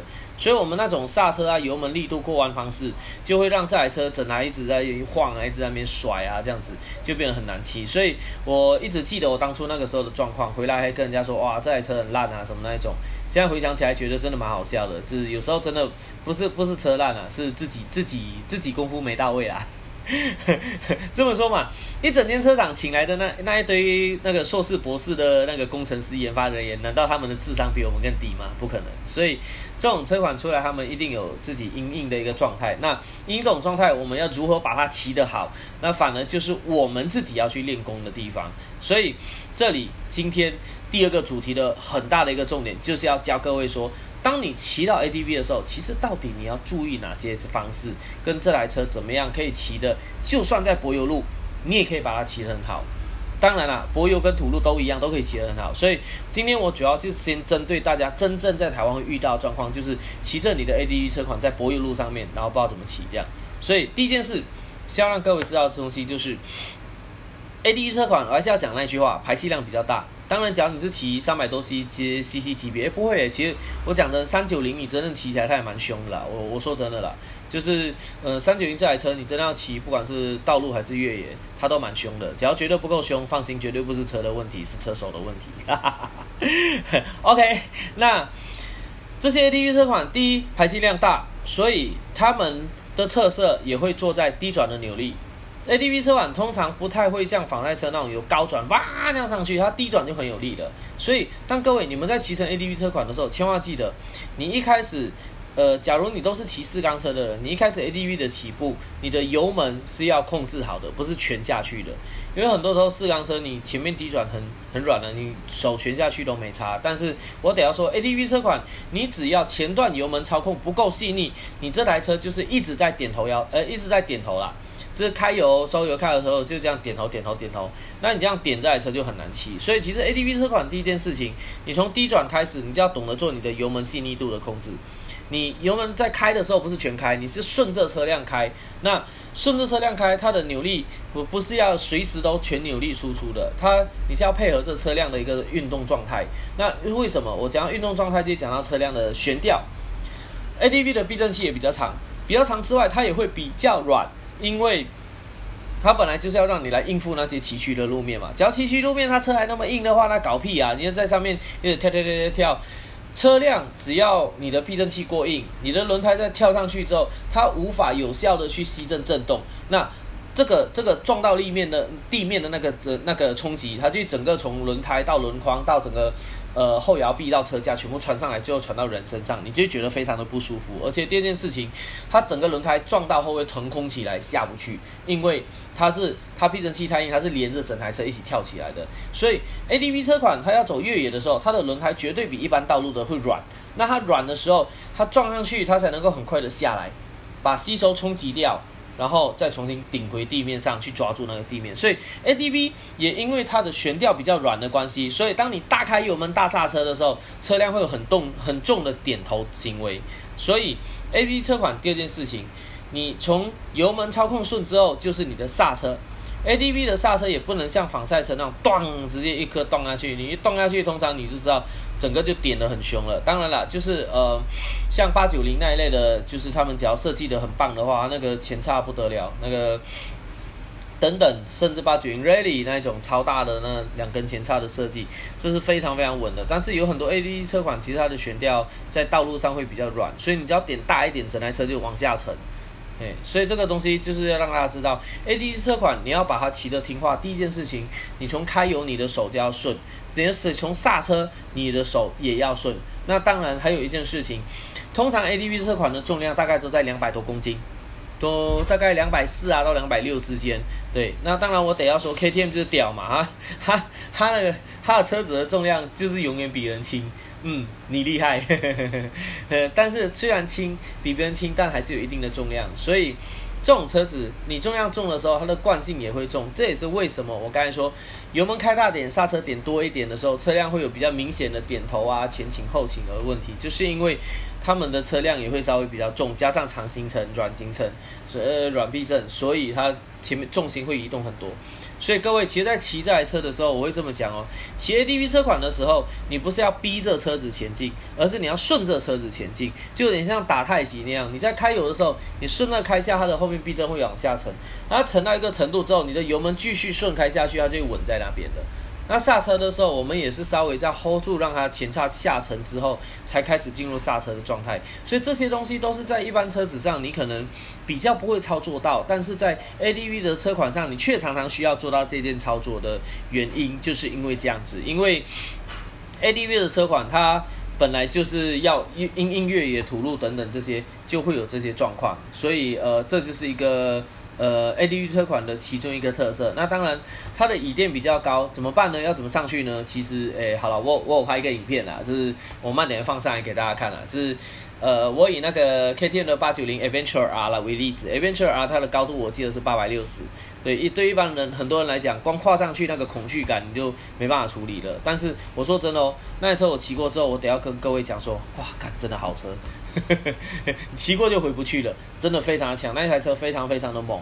它的猛猛有两种猛，第一种猛就是这一台车设计的让你觉得你很厉害，但实际上你根本骑不出来。为什么？因为所有的一堆东西啊，一堆电控什么，全部把你修到完之后。你根本就是很普通的去骑它，大多数都电脑控制。但是 KTM 的车款的特色呢，就是它能够让你有很高的自主性。就算它的电控系统全部全满全开，你在跑各种越野地的时候，你仍然可以去关掉它去做你要的操控。我觉得这个是最让人感动的地方。因为，嗯，我说真的，假如你要安全，就是电控全开嘛。但是你要玩的技术，很多时候真的就是要回复到回归到我们人体自己的操作，那才是真正的真功夫啊！这是为什么？这是为什么越野的纯厂车、华泰的纯厂车车上都不会有电控？有啦，其实 FS 五零上面上没有电控啦，只是我们通常都不会用到那个电控啊，这样子讲。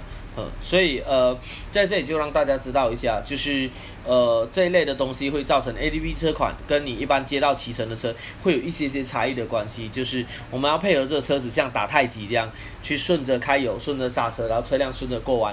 通常 ADV 车款上面我比较不会不太建议大家做快倾的动作，就是你在直接去推那个龙头去让它做快倾。我讲真，那个动作会蛮蛮蛮蛮蛮找死啊！尤其是假如你的车子又是巧克力胎，又是下雨天，你来去做这个。动作稳摔哦，所以各位 A D 车款它在那么大的惯性之下，你除了像打太极的方式配合车子去做律动之外，你的节奏稍微会放慢一点点，就变成说你稍微要预估这辆车的动态，看好前面的路况，然后去控制它前进。你做到这几点的话，基本上我得这么讲，你骑的这台 A D V 车，它就算是非常非常的听话了，因为这种车子就是大台，它就是重。然后它的惯性跟重心移动都会非常的多，你只要能够好好掌握到这个 balance point 的话，你去骑这台车它就会非常的顺畅。所以，呃，教给大家一个诀窍就是这样子：你在骑 ADV 车款的时候，不要用道路车的急着我要你怎么做，而是我先去了解你，你这台车到底长怎样，然后呢，我再配合说，哦，原来你的。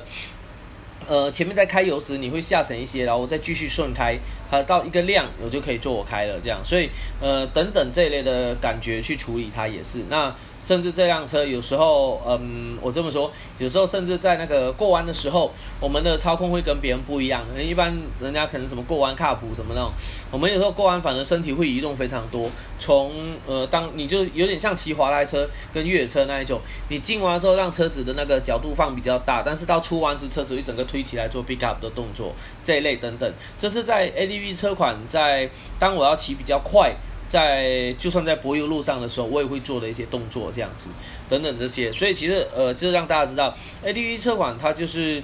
这些本体的设计之外，你就必须要去做一些些调整，让你的节奏稍微慢一点点，但是让你稍微顺畅一点点，这台车就会变得非常好骑。这就是 ADV 车款的一些骑乘的技巧啊，跟秘诀这样子。那嗯，其他你要说什么站起来骑那种东西，嗯，讲真，在柏油路上没有这么必要了。我我这样讲，我在我在柏油路上骑 ADV 车款，我什么时候会站起来？就可能快睡着了，我累到快睡着，受不了了，我就站起来骑这样。但是基本上在柏油路上，我在想哦。目前是还遇到有需要站起来骑的那个经验啦，除非是下雨天哦，除非你在下雨天，你要在柏油路上玩特技或什么那一类的，你可能就需要站起来去把车子夹好去做这些操控。但是基本上在柏油路上，我们不会有这样子的问题。那在土路上面的话，ADV 的那个骑乘还有非常非常多的那个控制，所以不管是嗯。诶，应该讲，不管是这种车子，甚至啦，我这么讲，很多时候车子你要下土路也都没有问题，都可以去操作了。那当然，这些最重要就是你要先学会怎么去做越野的骑乘，这样。那这块的话，当然也是我们 ACS 未来会开设的课程，教大家如何去玩土。土玩的好，柏油也会进步。好了，这这讲了这一大段，是让大家稍微知道一下，呃，这种越野车它大概会是什么样的形式，以及说我们要如何把它骑得好来。那当然，现在很多 ADV 的车子，它的那个车上的电控非常多，那你骑起来，它的感觉也比较接近一般的街车了，就。比较不像以前分的那么明确，所以其实各位会遇到的问题应该会比较少一些。但是我之前看过有一些人遇到这类的问题，所以才想说把这个主题拿出来跟大家聊一聊，让大家学会一些东西。因为像以前人家有跟我讲过，他说哇，那个 ADV 没办法过弯呢，这样说他为什么没办法过弯？因为才发现他们用一般的那种方式去处理的话，ADV 车子这么重。你在一个速度之下，你要去进弯，它反而会比其他车更难进。你需要一些技巧去操控等等这些的这样子，所以，嗯，这就是 ADV 的一个操控。那，嗯，我我我我觉得讲到这里应该好了，我我觉得不要讲太多，因为我怕说。又讲过头哦，大家满头雾水，根本不知道讲什么这样，所以我我希望这现在我们先停下来，大大概先这个样子，然后我们让线上的朋友去跟我们回馈分享一下，你听到这里你有什么想法，以及什么想跟大家分享的。当然老样子，今天的 YouTube 非常的哎，今天的 YouTube 非常的安静哎，各位在上面的听众，请你们不用客气，在上面敢敢的留言。呃，因为我说真的，大家有留言，我才知道在这边听的人到底是什么样的感觉。呃，你觉得可能哎，fuck，我真是听不懂啊，或者哪里讲的太复杂了啦。呃，请不要客气，你直接在上面留言，我们才知道你们需要的是什么，在讲什么。毕毕竟我还是那句话啦，今天你都上了 YouTube 直播了，你时间都花在这边了，假如自己不讲话又听不懂，那真的很浪费时间。所以既然你都在这边。我们也很大方，直接把东西技巧全部教给你们，剩下能够学到多少，就靠你们自己大家的努力了。你敢举手、敢发言、敢讲话，你就学得多，你就赚得多，就是这样子。所以在线上的各位，请不要客气。YouTube 有什么问题，尽敢提问。假如没有什么问题，帮我一个忙，只要帮忙按个赞。哈哈哈哈 越来越成熟了，这样各位不用客气，帮忙都按个赞哦，也是给我们一个鼓励哦。那好，那一样，除了 YouTube 上面 Clubhouse 一样，我 Clubhouse 也看到大家都上来了，就是诶，哦，呃，后 Clubhouse 我还有看到 Peter。除了李以外，我也看到 Peter 在上面。那一样，Clubhouse 的李跟李跟 Peter，假如你们可以开麦的话，吼，请不用客气，按下那个举手按钮，然后我就可以邀请你们上来，你们就可以一起跟我们大家一起聊聊，分享一些想法这样子。那姐你才有分享有讲话，你才能够学到更多，不是只是听听是没有，听是只能学一半的呀。对，所以讲是很重要的。好了，一样，呃，在这里我先暂停在这边，然后。呃，就让线上的大家一起来跟我们聊聊。那当然，诶，我看一下哈，邵伟刚才呢已经有跟我们分享一些他之前从以前玩那种脚踏车、呃飞土坡啊，甚至到那个骑越野车的经验。那我不晓得邵伟就听完这段 ADV 的操控之后有什么心得，或者是呃有什么疑问的，就我们请稍微来开个麦，跟我们大家一起聊一聊吧。嗨嗨。这个 ADV 实在是有看过没骑过，我知道很多人都是有看过没骑过，因为根本不知道要怎么玩。对啊，那那其实其实应该是说车子骑上去，只要说哎去适应，应该就会有自己的一个对车子的骑乘方法的熟悉对的方式。对，对对对对对对，没错。因为像你自己有跑过赛道等等那些，其实哈，呃，我们这些有在跑的人，我们会有一个体感，当然在告诉我们自己该怎么呃该怎么把一台车骑好来。我觉得其实很重要，这是体感。嘿，嗯，没错。但是大多数人比较少有机会接触到啦，所以才变成说我才想说，哎呀，直接用讲了，先让大家先稍微有个底，知道一下。对，嗯，这这这像这个剧这个 Clubhouse 上面不知道有多少人有有真的有下去那个赛道骑乘过。呃，非常少，非常少。我我这样讲了，不要说赛道骑乘了，你直接说 Clubhouse 上面有哪个聊天是在聊二轮的？对，其实聊二轮。其实可以很很有得聊，是因为，对，因为大家毕竟交通工具百分之九十都会有摩托车来做代步。对，没错，没错，没错，没错。对啊。对，但但应该说，嗯，应该说，呃，有差异所在。应该说，呃，代步，呃，代步跟聊技术是两件事。就像我这么讲，对，呃，大家都会走路上班嘛，这辈子都走很多路嘛。但是我们开个主题来，我们来聊聊 jogato，来聊聊竞走。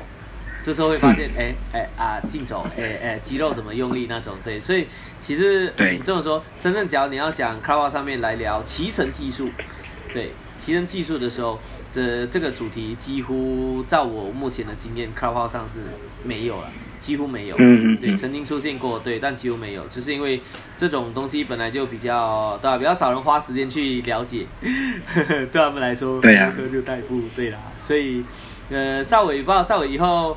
呃，你你之后还会有兴趣想玩到那个土路那一块吗？土路其实不是不想，其实什么车都想玩，只是说现在比较没时间玩。哎，对，大家都在忙。对啊，没错，我也只能趁自己有空的时间再多练一些而已。对。对啊，所以所以如果说哎，你刚好有开。北部的课程，如果说我时间允许的话，当然我会去。但是如果时间不允许，也只能过去打个招呼喽。对，没关系，小事。这基本上我这么说啦，有有心欢迎过来看啦。对，因为呃，北部北中南我还在努力中，对，这边在努力中，所以对，等会有机会开。北，嗯，北部还没有找到吗？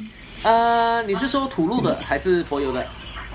摩油的那个不是之前说什么华泰克有有，就在大龙港，大龙港已经定好了，十一月哎十一月七号，对，已经定好了，我只是报名表还没开，我这两天就打开报名表，对对对对对，所以对对对，就难得啦，北部华泰克开一开，大家一起玩一玩，华泰玩一玩，讲真，在柏油上的华泰真的都是 level one 哎，假如到更进阶的时候，一定要进入土路，所以到时我华泰克越野课应该会开在新竹。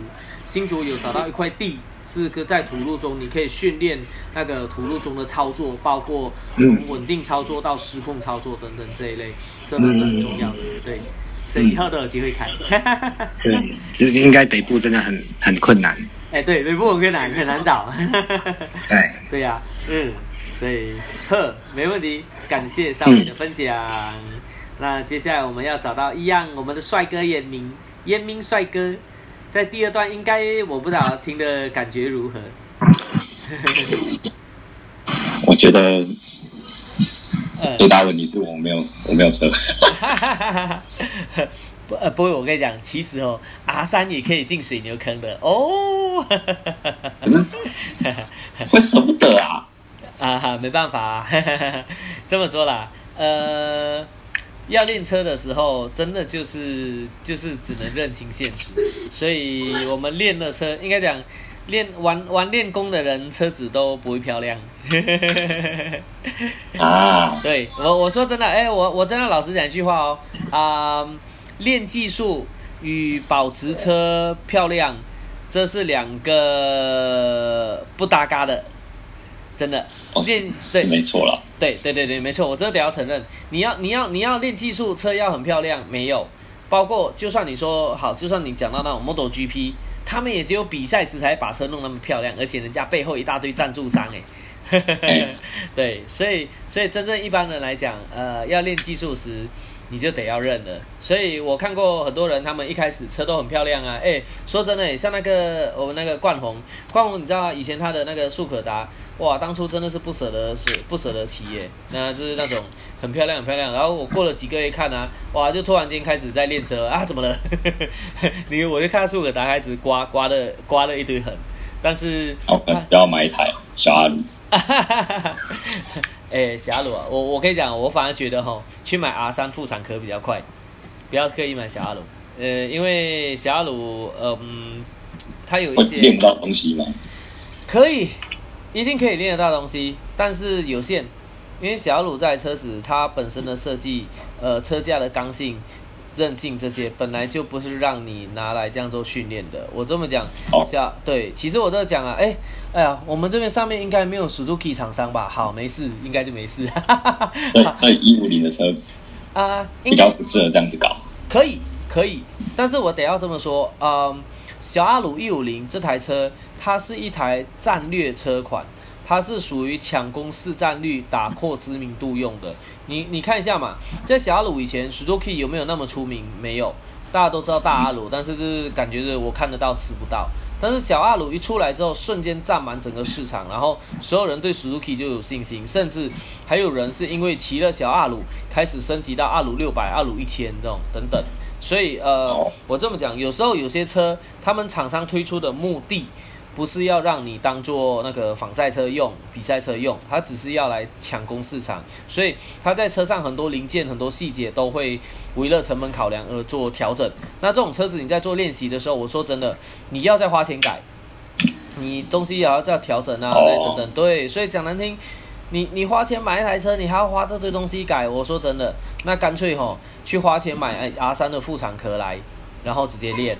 把原厂壳掉在房间里面，副厂壳摔烂了，再换新的副厂壳，然后最后你练到哦够了，我不用骑 R 三了，我我用别台车来练了，你再把原厂壳装回去，漂漂亮亮。哈哈哈对，所以 R 三它比较，哎，不不不，所以那个呃霞鲁它能够练的东西有限，但是你真的相对起来，你要谈一五零的话哦，我得要说，呃，雅马哈的 R 十五它的体质会比较好，你要练功来讲，对。你要练功来讲，我所骑过，我觉得 R 四五真的差异比较多。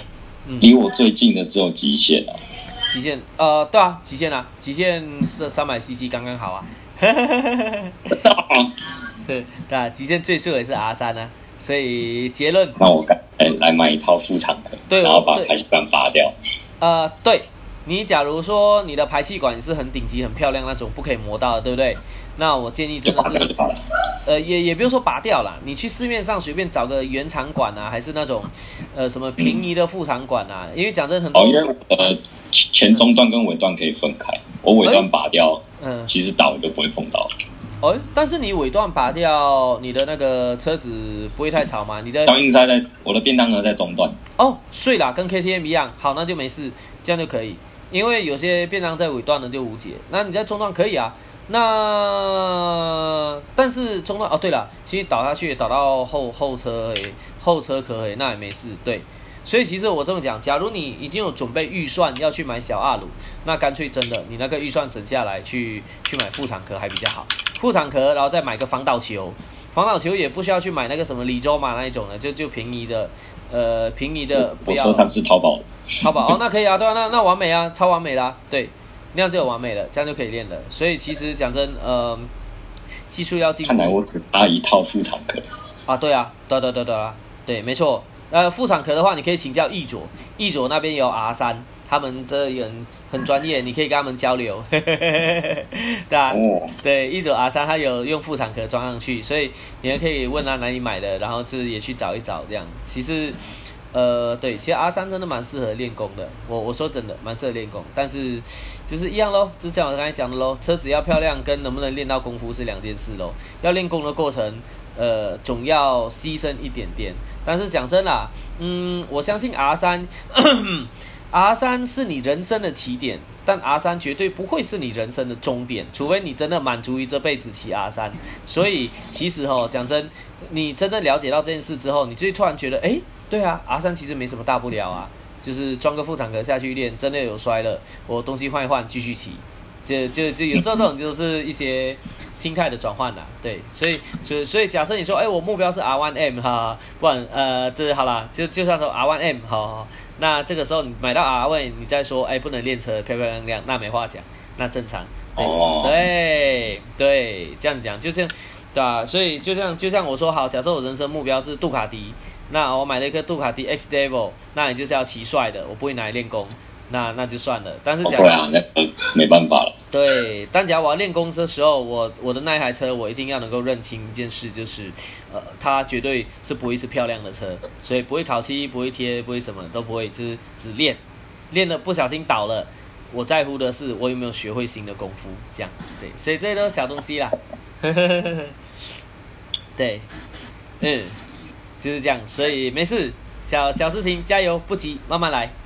哎，慢慢来。好像比较省哦，省很多啊！哎，靠呗，那那那跟一台 R 十五比起来，对啊，哎，啊，不要讲 R 十五了，小阿鲁就省超多了。而且不要忘记一件事情哦，你你你住台北哦，你只要能够上上快速道路，什么多方便啊！R 三你一上去就到了，你就算桃园的极限练完功，你想走滨海去玩玩都没问题。但是你骑啊小小阿鲁。你你怎么回台北？哦，就没办法了。对你只能走平面。讲真，我在台北待过七年的人，哦，我真的得要说，有黄牌跟白牌差很多。所以也建议买凯佑之类的，直接 R 三拿来练就对了。诶，凯佑，诶，还是那个不一样。诶，该怎么讲哦？诶，有时候我觉得台湾很头痛诶，有些话我想讲，但是感觉挡人财路又被干掉。嗯。总之一句话，呃，呃，我想想哦，呃，我想想，好啦，这么这么说啊，反正顶多我也不是什么网红啊，顶多顶多就只是被人家干而已，不会有什么大事情。我比较想听实在一点的。我就一句，我就简单一句话，好，大家听完就算了哈。那你可以看到亚洲赛。更更顶级的车手骑 R 三训练，但你绝对没有看到那些人骑卡耀训练。我我在马来西亚，我们是，我们看到那个甚至到 Model GP 的那个车手，马来车手 c a f i Sharin，你知道他的店里面也有车，但是他的是什么？他的是真正的 Mini GP，欧洲的 Mini GP 一台二十几万。所以你知道答案了吧？十七寸的那种。呃，没有，没有，没有，就是 mini GP，mini GP 就是十寸，十寸的那种小车，跟凯耀是完全不一样的东西。我我今天这样子讲嘛，你今天骑 R 三，我说，哎，我骑酷龙，哎，我们车都一样，你感觉是什么？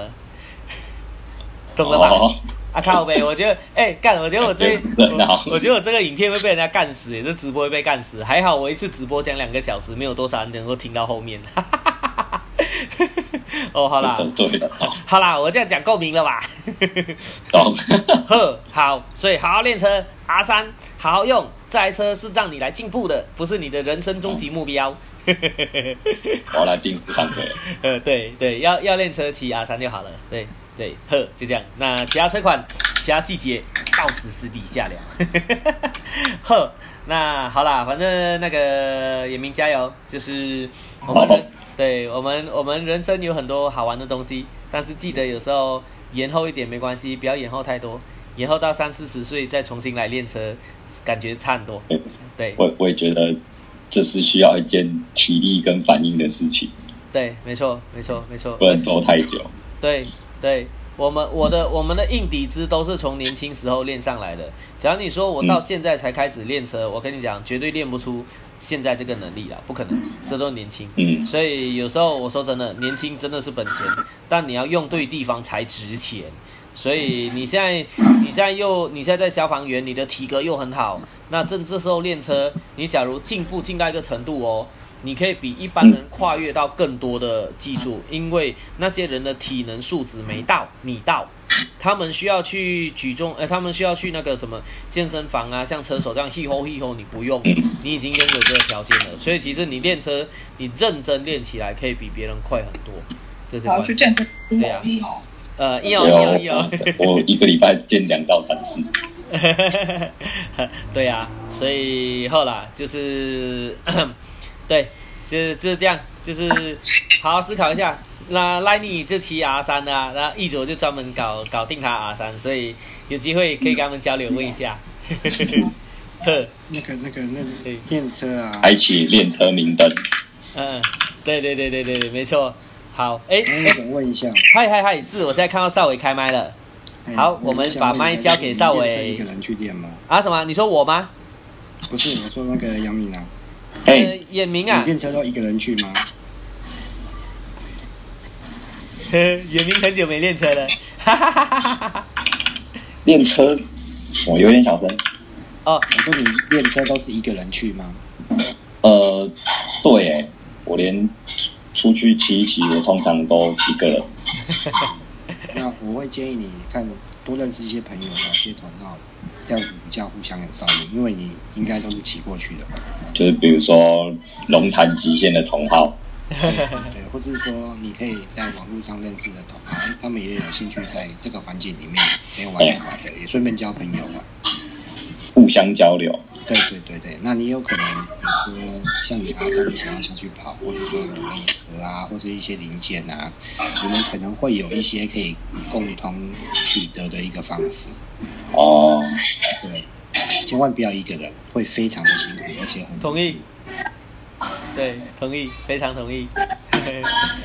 我想说多点的会比较比较，就会有压力。没有啦，呃，你你到最后你还是会骑给很多人看。哎，对，同意，对对对，真的真的，而且假如应该讲我们当初人也很多，但是我们当初一堆人应该这么讲，当初的一堆人跟现在有点不太一样。当初一堆人不会在那边笑啊，在比较啊什么，大家都是认真练。但是现在其实说难听，现在有很多人他们都不是认真在练，而是在做一些无谓的比较。当然，假如是这样情况，你就会觉得人多有压力啦。但是，假如像邵伟讲那种 真正我们大家找到好的，大家一起来练车的，就都不会有这个问题，就自然不会有压力啦。对，因为大家都在求进步啊，所以没办法，我现在练车都是开在新竹科研家训班啊。那个，呃，对，北部还比较难开，所以我在看。对，因为我最近就是自己去找停车场，不然就只能升极限了。对。啊，北部停车场也很难搞啊！你一台车、两台车没有问题，但是我们每次那种只要超过十台车哦，三两下就被检举了，那个是最讨厌，是吧？我通常都是一个人。后来 连去观音山那个停车场，我一个人带脚车上去那边拉。哦，我知道，我知道，我知道，对对对对对，嗯，但但是一样，我知道，我知道，但一样要小心一件事情哦，因为像少伟有经验的，他就知道，嗯。我们在练习的过程中，不管是练车还是练什么东西都一样。呃，一开始我们会有一个不熟悉，不熟悉的时候，其实要有人带会比较好进步。那只要自己一个人，很多时候会变成盲练，不像我们以前那样，因为你也不知道自己你做的动作到底是对的还是错的，做的东西到底是对的还是错都不知道，那就变成浪费时间了。所以，对，所以自己练的时候可以啊，只是要小心这个状态而已。对，那练的都蛮。我很小心啊，因为我也怕倒，所以我就觉得应该要换个副场合，倒了也没关系，这样我比较比较能放心的下去。嗯，我会给你个建议啊。哎，嗨嗨嗨，如如果你真的怕倒的话，我觉得你还真的蛮适合去用 mini GP 来练习的。哦。因为就说啊，倒这边还要修什么东西啊，倒这边又要修什么东西。那那如果说下次倒了，你就会是，你就会担心说啊，身上的皮衣、头上的安全帽、手上的手套、脚上的靴子，你会担心更多东西。对，我们以前在玩车，我们都说，嗯，我们所玩的东西没有一个东西不是消耗品。哦，对对对对，同意。要这个决心。对对，如如果你想玩。不管你可以设定个时间，就你可能说买买装备啊，车子准备一下，然后下去玩玩玩玩个一年，你觉得真的没什么兴趣，那就算了。哦，对对对对，对不对？你设定个时间，这样子就哦，去感受一下。我就像刚设定个时间，然后放定一个金额这样。对我我们以前在玩的时候哈，其实我们那时候是很没有什么资源的，我们很多的车辆的改装都是土炮。哦。对，那安全帽就是不知名的，对对对对对，就是现在随处可见的什么秀牙赖啊、下壳啊，什么有的没有修米啊都没有。对对对对对对对对对。以前我们还带海鸟牌。哎，对，没错。那极限的这个场地，其实，嗯，你你只要不要超过你你的极限，其实顶多就是小摔而已啦。嗯，对啊，对对对。那谁不会跌倒嘛？因为目前听完这样，我比较倾向换副厂客。可以呀，没有关系。毕竟弄一台凯友也要六七万。对啊，是没有错啊。我副厂可一万多块，我刷了副厂可没破就去用啊。不是啊，副厂那那你你有你有你有那个吗？你有另外的交通工具吗？哦，我还会台 S 妹。哦，那就没关系了，尽量吧。尽情的玩吧。暗战暗战，努力暗战，对，没差，对，有 S Max，不用担心。你现在几岁啊？你现在几岁啊？二五，二五哇，很年轻哈。快去玩。对，对，以前我们也是。已经快不行的年纪了。对，我我我刚开始去赛道接触的时候就是二十五岁。哦，对，可是后面是这样啊。啊哈，时间要没啦，不是时间要没的，嗯，是现在的环境正好。嗯，对，资源非常多。我们以前是没有资源，然后我不知道你知不知道有一台车叫 F 利亚。哦哎呀，当初我骑过哎，靠。哎，不是雅，对啊，雅马哈二行程，不是不是四行程，四行程。当初它的改装品有够少，又又又重又不会跑。对对，同意同意同意。我当初骑 A G Two，雅的，嗯，以现在来说不是就是 R 三的吗？哎哎，差蛮多的。可以这么说，嗯嗯，可以这么说，因为后来 FVR 很多的改装可以到达三百 CC，对啊？可是它的它的灵巧度跟它的它的速度的的那的感受不及于现在的 R 三，对，嗯，差蛮多的，哦，所以现在的环境是非常适合去让你可以玩这个活动的一个一个一个时代了。对，真的真的同意同意同意。现在玩我我觉得现在玩车真的比以前好太多了。嗯。对，不管开始物色物产的副产科了。嗯。其实其实网络上应该很多啦，对，只是我已经很久没接触，我都不知道到底去哪里看到妇产科。嗯，阿三妇产科大概六七千，一万一万二三。啊，来一一左一左，专业的一左开口了，来来来。阿 三妇产科自己从淘宝进来，大概六七千块而已。哎，你是说因为有经过那个厂商在本地销售的，所以才会到一万多吗？六七千，可是我没有，我没有 DIY 能力。啊哦哦，没办法，没 DIY 能力就只能付学费啦。呃，要学呀。哦，对对，我昨我昨天装完了，我总共算一算，我前天先装了三个小时，然后昨天装了十二个小时，总算把它的壳都装上去了。哦，对，因为淘宝这件不是还要修边什么的？呃，买的那个不太需要修边，只是因为现在越新的车套越多，越多壳都做越来越小块。哦，对对对对对对对。然后你一个侧壳，它有四块，你要把它拼起来，然后拼起来，然后你要再把它拼到大壳里面，真的是我总共弄了四五个小时吧。哦，嗯，没错，但是拼起来的感觉就是爽，对不对？有拼完的感觉，开心。嗯，蛮蛮蛮开心的啦，就是你可以看到车自己弄慢慢弄起来这样子，而且可能因为很多人在玩，所以它的嗯副厂壳密合度，我觉得还算不错。哦，对，竞竞争比较多啦，所以它的密合度比较好一点。还有推建议的变标，我要看一下，对啊，对，要我要看一下，我要淘宝也蛮多蛮多家的，对啊。好，所以我再看看，再我再再看看，然后再跟你讲。对对，没问题。那个，反正反正那个一九看到哈，可以丢过来，或者是或者是啊，我想到了，或者是我在 FB 那个 ACS 那边，我有 po 那个文，对不对？一组也可以直接在文下面回那个 R 三妇产科，眼明去看就可以看到了。哦，好啊。对对对对对对对对，就现在开始来交流 R 三，不会啦，不会啦，大家一起练车，一起进步，这是好事。可里里程超少的。没关系，没关系，小事。对，所以后年年开起一万五而已。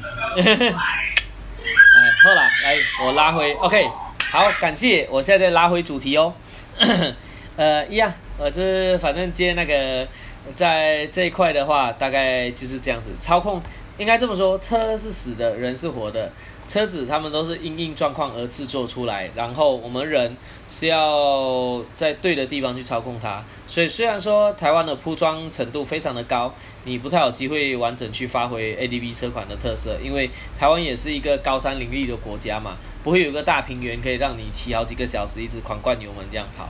但是，呃，这些车款会进得来，都是因为有它的需求，所以就教大家如何把这个车子骑好，这样子。那当然，今天我觉得蛮特别的一件事情，而且今天其实蛮开心的，就是啊。虽然说中间在聊的这一块比较跳脱到原本的主题，但是我觉得这是好事，因为毕竟，呃，我们开的这个 Clubhouse 这个活动，就是希望让每个礼拜一大家都可以交流啊，来学习啊，这样甚至有些疑问可以从上面去找答案。我觉得中间这一段跳开来是蛮值得的一件事情，就是希望那个呃也明有机会可以好好学，因为我说真的也喊了好几年了哈，哎。，H T 从一六年到现在呢，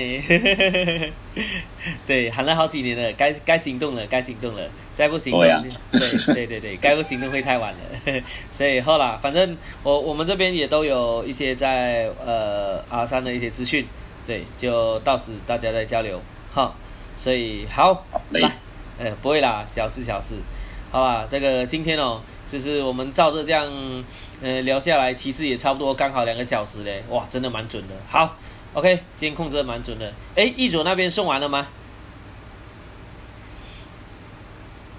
哎，看来易主还在忙。易主跟来，哎，送完了，现在在吃晚餐而已。哦，OK，OK，好啦，没事没事。啊，对，恭喜那个，顺便跟大家讲一下，一那个 l 尼是那个台湾西乐甜点非常出名的。对，他们在云林那边出出了一个法式甜点，然后非常好吃，本人亲自吃过，一直推荐。所以他们有时候常会在做糕点在忙，但是他们的学习力非常的强，就是几乎每个礼拜一都是一定会在这边听的，所以呃让我觉得非常感动。现在有这么这么强学习力的人很少了，所以一样就礼拜一。那每个礼拜一，大家有空一起上来，我们大家一起多学学，多看看。然后，反正我这么说，嗯，我身上有的都会教给各位。就是，呃，竟然都开这个主题了，希望大家每个礼拜进来的两个小时，出去之后会有学到东西，而不是只是叭叭叭叭叭就结束啊，这不是我的 style。所以，我们的主题。呃，一直都会这么硬核，一直都会这么 hardcore，因为就是希望让大家学到东西。那这个坚持，讲真也坚持了好几个月嘞。嗯，我会继续坚持下去，但是希望说各位也可以有想学的，就好好一起来加油吧。好，那好，今天呃就先不多说哈。今天我们的主题，最后我这边再快速做一个 summarize。哈，那我们今天前面在讲到月台的揭秘。就是让大家知道，呃，越野胎它虽然同为巧克力胎，但是会因应不同的地形，会有大小不同的巧克力以及区间。那 那这些东西都是经过实验来得到最好的状态。所以其实当你骑那个车辆，你要换越野胎的时候，不是只是说谁最棒？为什么？因为越野里没有最棒，只有问你你到底要骑什么路？你要骑硬直路还是软直路？还 Enduro 还是 Motocross 还是等等沙地这一类的东西？而挑选不同的轮胎。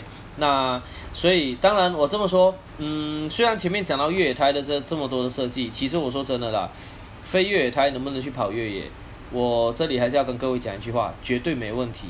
我们之前有时候在练越野的时候，滑胎车我们都光头胎直接下去练，其实土路没有想象的那么滑，因为你只要做到细腻的操控，什么胎都可以。我之前我的 Nikita 都直接骑进水牛坑里面。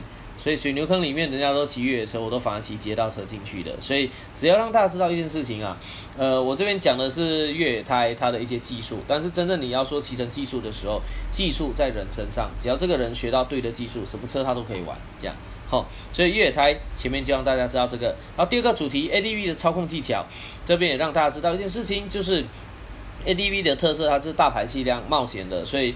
呃，它的车子比较大还，重量比较重，行程比较长，所以在骑乘的时候，ADV 车款不能把它当做一般仿赛车那样去逼它，你反而要顺应着这台车有一些重心移动来做一些完整的操控，稍微慢个半拍，但是你去感受它的避震器压缩等等这些，你就能够把 ADV 骑的哈，在道路上骑的好了，而且它的呃排气量大，它的低扭很够。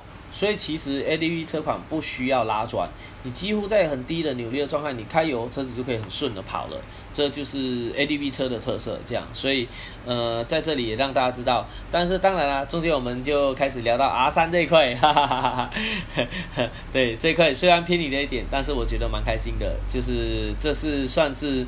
讨论最踊跃的一次吧，我们希望以后有机会可以这么踊跃的讨论，包括可能你想要了解什么议题，都可以不用客气，直接跟我们讲，我们那一次也可以开那个议题，把我所知道的分享给大家。假如我不我有不知道的，我们还有很多更强的资源，都愿意跟大家一起分享，希望一起学习，一起进步。那当然，最后，呃，这个呃，在这个 ACS Model Talk 最后也请让我再小小工商一下哦。一样，我非常感谢台湾 m a r k n a 他是对我们呃 ACS 一一直以来的赞助，包括这些呃节目、这些频道，也都是呃通过他们的资源，我们才能够不断的在做这些活动。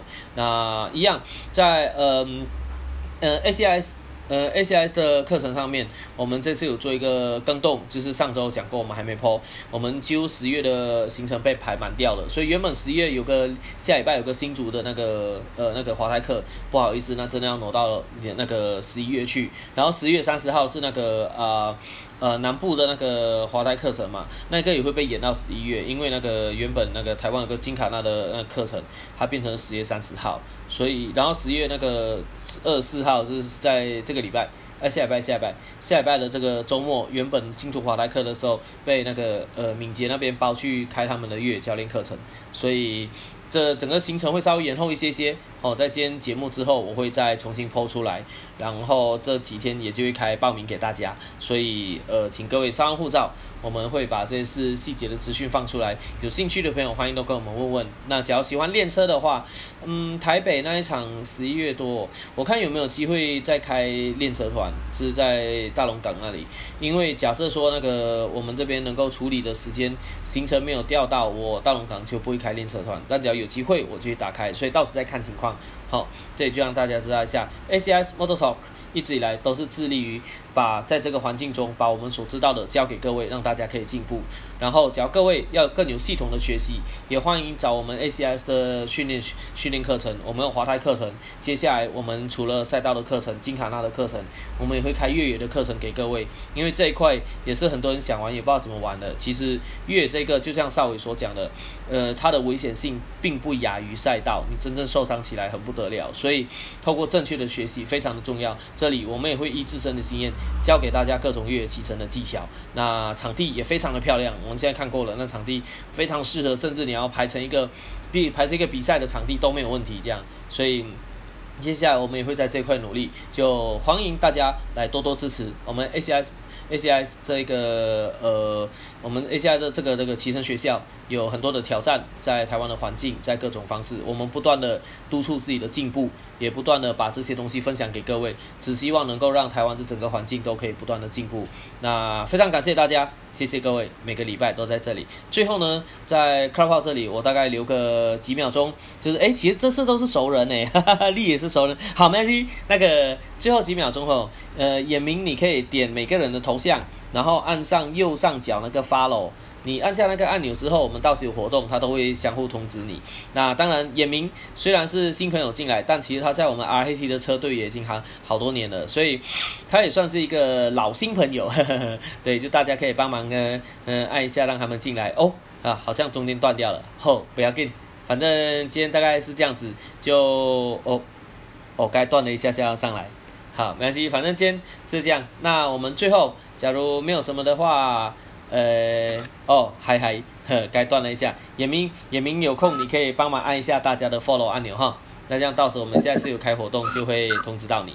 嗯，好，OK OK，好，那差不多时间就是这样子了。Clubhouse 现在今天的主题完美准备结束。那我们在五秒钟后就会把 Clubhouse 的房间关掉。所以在这里倒数五、四、三、二、一，各位 Clubhouse 的朋友，大家晚安，拜拜拜拜，关房喽，拜拜。好，那个 Clubhouse 那边关掉了，在 YouTube 这里也感谢各位，哎，你们真的很猛哎，哎，我 YouTube 到底看不看得到是谁在？看不看到是谁在看这个看这个频道啊？我觉得上面这几个人好厉害哦！我觉得我们我觉得我们每次讲的主题那么硬，你还能够待在这里。好啦，不会啦，一样。感谢大家，希望今天的这个主题是对你们有帮助，你们也可以学到不同的东西。那假如有想要更了解的主题的话，也欢迎不用客气，直接跟我们说，只要相对应到我们这一开。毕竟我这么讲了，每次都是两个小时，两个小时，你只要真的听到自己想要的。那不是赚到了吗？对不对？